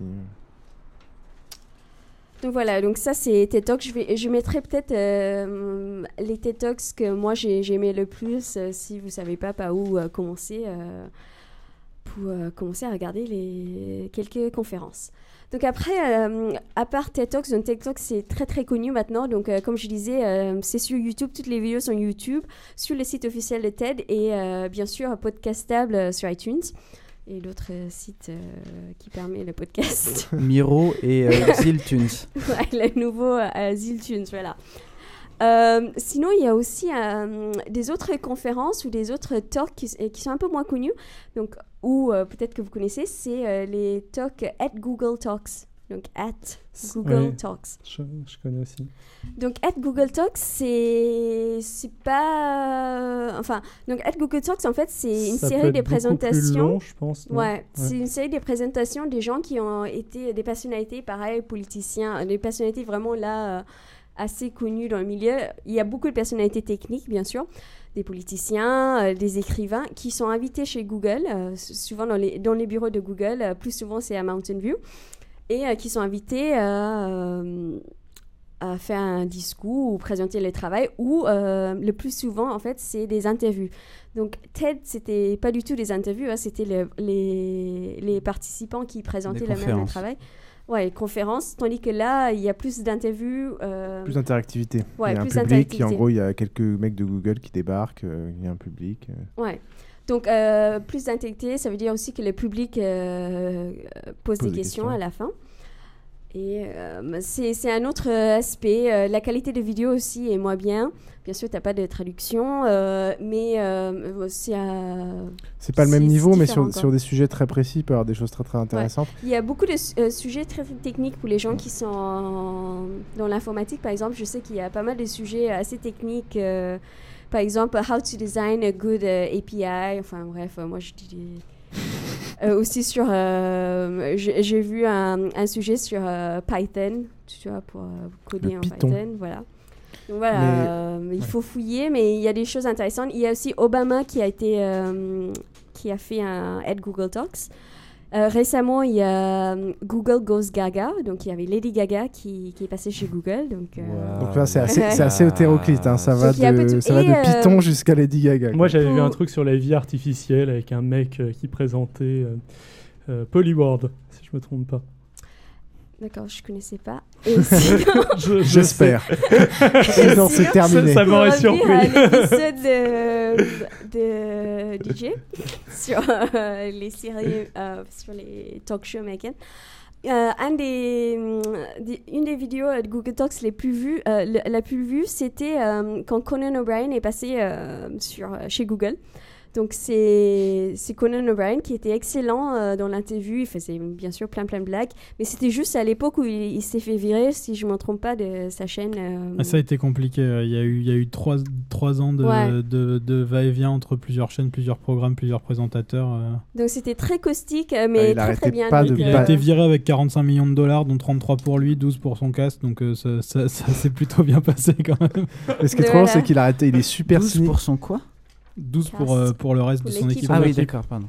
Ce qui est marrant, c'est qu'il bâche à mort, il critique à mort et il se fout trop de la gueule des mecs de Google. C'est dans le dans le dans l'interview, c'est assez euh, assez marrant. Voilà, donc ça, euh, donc il y a Ed Google Talks et après je mettrai d'autres sites où il y a des conférences euh, disponibles sur internet, des, con- des conférences de haut niveau. Il y a aussi GEL, GEL, ça veut dire Good Experience Live, qui est aussi un, un genre de TED euh, à peu près au même niveau. On retrouve parfois les mêmes personnalités, les mêmes euh, Intervenant. Ouais, intervenants euh, de chez TED aussi chez GEL, mais euh, et voilà donc et, et d'autres aussi, des gens un peu moins connus peut-être. Et, et puis il y a aussi le World Economic Forum aussi, où ils mettent toutes les conférences qui se passent pendant Donc ce là, c'est le. WEF. Le WEF. Voilà. Voilà, donc. euh, Ouais, commencer par TED, c'est vraiment passionnant, facile d'approche, facile à trouver. euh, et il y a vraiment des trucs extraordinaires. Au lieu de regarder un truc à la con, euh, de temps en temps regarder ça, enfin c'est juste. euh, Plus ou moins Ouais. que le live show. c'est c'est juste incroyable. Tout, tout dépend de la conférence que vous regardez, Ouais. mais Tout il y a un peu de tout. euh, Ouais. Si je me trompe pas, euh, si tu suis le flux RSS de TED, euh, il y a une conférence, ils ressortent des conférences une fois, enfin une nouvelle conférence par semaine, euh, qui ont été préenregistrées euh, bien sûr euh, pendant la vraie conférence. Mais euh, donc il faut faire les tri. mais, mais si vous, vous savez qu'il y a des, des sujets qui vous intéressent, il faut tout de suite essayer de. On rejoint avec leur système de chercher ça. tag et, et tout sur le site qui est quand même assez bien fait, exprès pour découvrir des trucs par hasard. On tombe généralement sur les, les, enfin, les 20 premières vidéos qu'on regarde sont quand même généralement top. Quoi. Voilà. Valou. Ok, eh ben merci, c'était passionnant. En France, je crois qu'il y a, euh, il y a un peu, il y a un peu l'équivalent. Enfin, il y a le. Ah, il y avait TED aussi qui passait sur Canal, euh, je pense. Ils avaient fait Ouais. une petite série euh, où. euh, oui, il y avait une petite série sur Canal où ils passaient les conférences de TED. Ça- je pense que c'est, ça serait une très très bonne idée. En tout cas, c'est gratos, c'est dispo. Vous tapez tête dans Google et vous trouvez. Et tous les liens seront, comme d'habitude, sur le site de l'émission, à savoir www.basincast.com. N'oubliez pas de nous mettre un petit commentaire. Euh, merci beaucoup Micha, merci Krillin, merci DJ Trollin, merci Et Xil. de noter cet épisode comme les autres épisodes. Tout à fait. Et puis bon, ceux qui n'ont pas encore mis de commentaires, Ou mieux que les autres sur épisodes. iTunes. Non, non, non, pas mieux que les autres épisodes, à sa juste valeur. ceux qui ont, ceux qui ont euh, Miro. Ils tous sous-notés. Ceux qui, étaient, qui ont Miro, allez aussi voter. Euh, voilà, ça nous fera très plaisir. Euh, là, dans deux semaines, je crois que nous avons une invitée, mon cher Krillin. Alors oui, c'est, il s'agit de Literal Girls euh, qui va nous parler euh, du geekisme et du machisme. Ah, ça va faire plaisir à Mantine. Euh, oui, c'est possible. Je Je pense que que, je c'est une amie de, c'est une amie de Mantine probablement. Good, good, good. Je sens que ça va passer entre nous. Eh ben, mes chers amis, Je c'était pense que vous aurez rien en commun. Cet épisode 19 était passionnant, votre chère et tendre compagnie. On remercie Xil pour tous ces points Frédéric Lefebvre, euh, accumulés, je pense, assez pour la saison 2. Euh, et merci à tous, et on se retrouve dans deux semaines. Ciao, Ciao à, à tous. tous. Bye bye.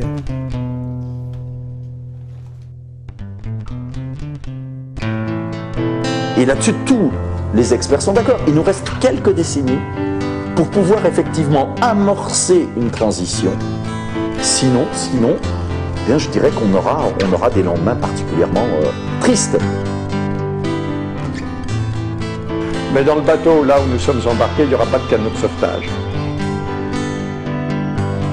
Qu'est-ce qu'on peut faire ensemble? Il faut développer en même temps une critique de toutes les formes de productivisme et aussi une critique du type de pouvoir. La voiture, c'est- presque autant une arme de destruction massive que la, que la télévision. Supprimer l'économie de croissance avec ses effets dramatiques sur l'environnement et même sur les inégalités sociales. On crée les conditions de notre propre aliénation. Et certaines personnes pensent que c'est revenir en arrière, alors que c'est pas du tout ça. Euh, la décroissance, c'est un processus qui va nous amener à avoir euh, la possibilité de faire vivre tous les humains sur une planète, sans la détruire. Ce développement durable, en fait, ça risque d'être quoi? C'est comment polluer un peu moins pour pouvoir polluer plus longtemps. Le premier niveau de résistance, c'est la simplicité volontaire, essayer de vivre au maximum en conformité avec ses valeurs, c'est-à-dire avoir un mode de vie qui euh, ne porte pas préjudice aux plus faibles et, ne porte pas préjudice également aux générations futures. Notre société, elle a complètement sombré dans la démesure. Nous avons perdu le sens des limites. Nous sommes devenus des toxicodépendants de la croissance. Par exemple, on pense qu'on pourrait bénéficier des mêmes niveaux de satisfaction en diminuant par 4 nos consommations d'énergie. Donc la planète, euh, ben, elle est limitée, elle représente 51 milliards d'hectares. On, on sait que la Terre ne peut pas absorber chaque année plus de 3 milliards de tonnes d'équivalent carbone. Chaque jour, on a plus de 4000 camions qui franchissent le col du Pertus pour transporter des tomates andalouses en, en Hollande et des tomates hollandaises faites sous serre en Espagne. C'est ainsi qu'en une année, euh, nous brûlons ce que la photosynthèse sur toute la planète produit en 100 000 ans. Réduction euh, de la surconsommation, de l'empreinte écologique, du gaspillage. Une réduction extrêmement importante à mes yeux, c'est la réduction du temps de travail. Travailler plus pour gagner plus. Non seulement il s'agissait d'un piège, mais c'était même quelque chose d'un peu obscène, donc on pense que à toute la souffrance qu'engendre la forme actuelle du travail salarié dans, la- dans les sociétés modernes, la solution du problème du chômage passe d'abord par une réduction massive du temps de travail, redonner du loisir et retrouver les autres dimensions de la vie. La publicité nous rend insatisfaits de ce que nous avons pour nous faire désirer ce que nous n'avons pas. C'est la plus grande entreprise de colonisation mentale et ça marche. C'est pour ça que c'est l'un des plus grands budgets. C'est d'abord un projet pour euh, redonner du sens à nos vies. Et on mesure le bonheur de chacun de nous à l'aune de l'augmentation du produit national brut. Quelle tristesse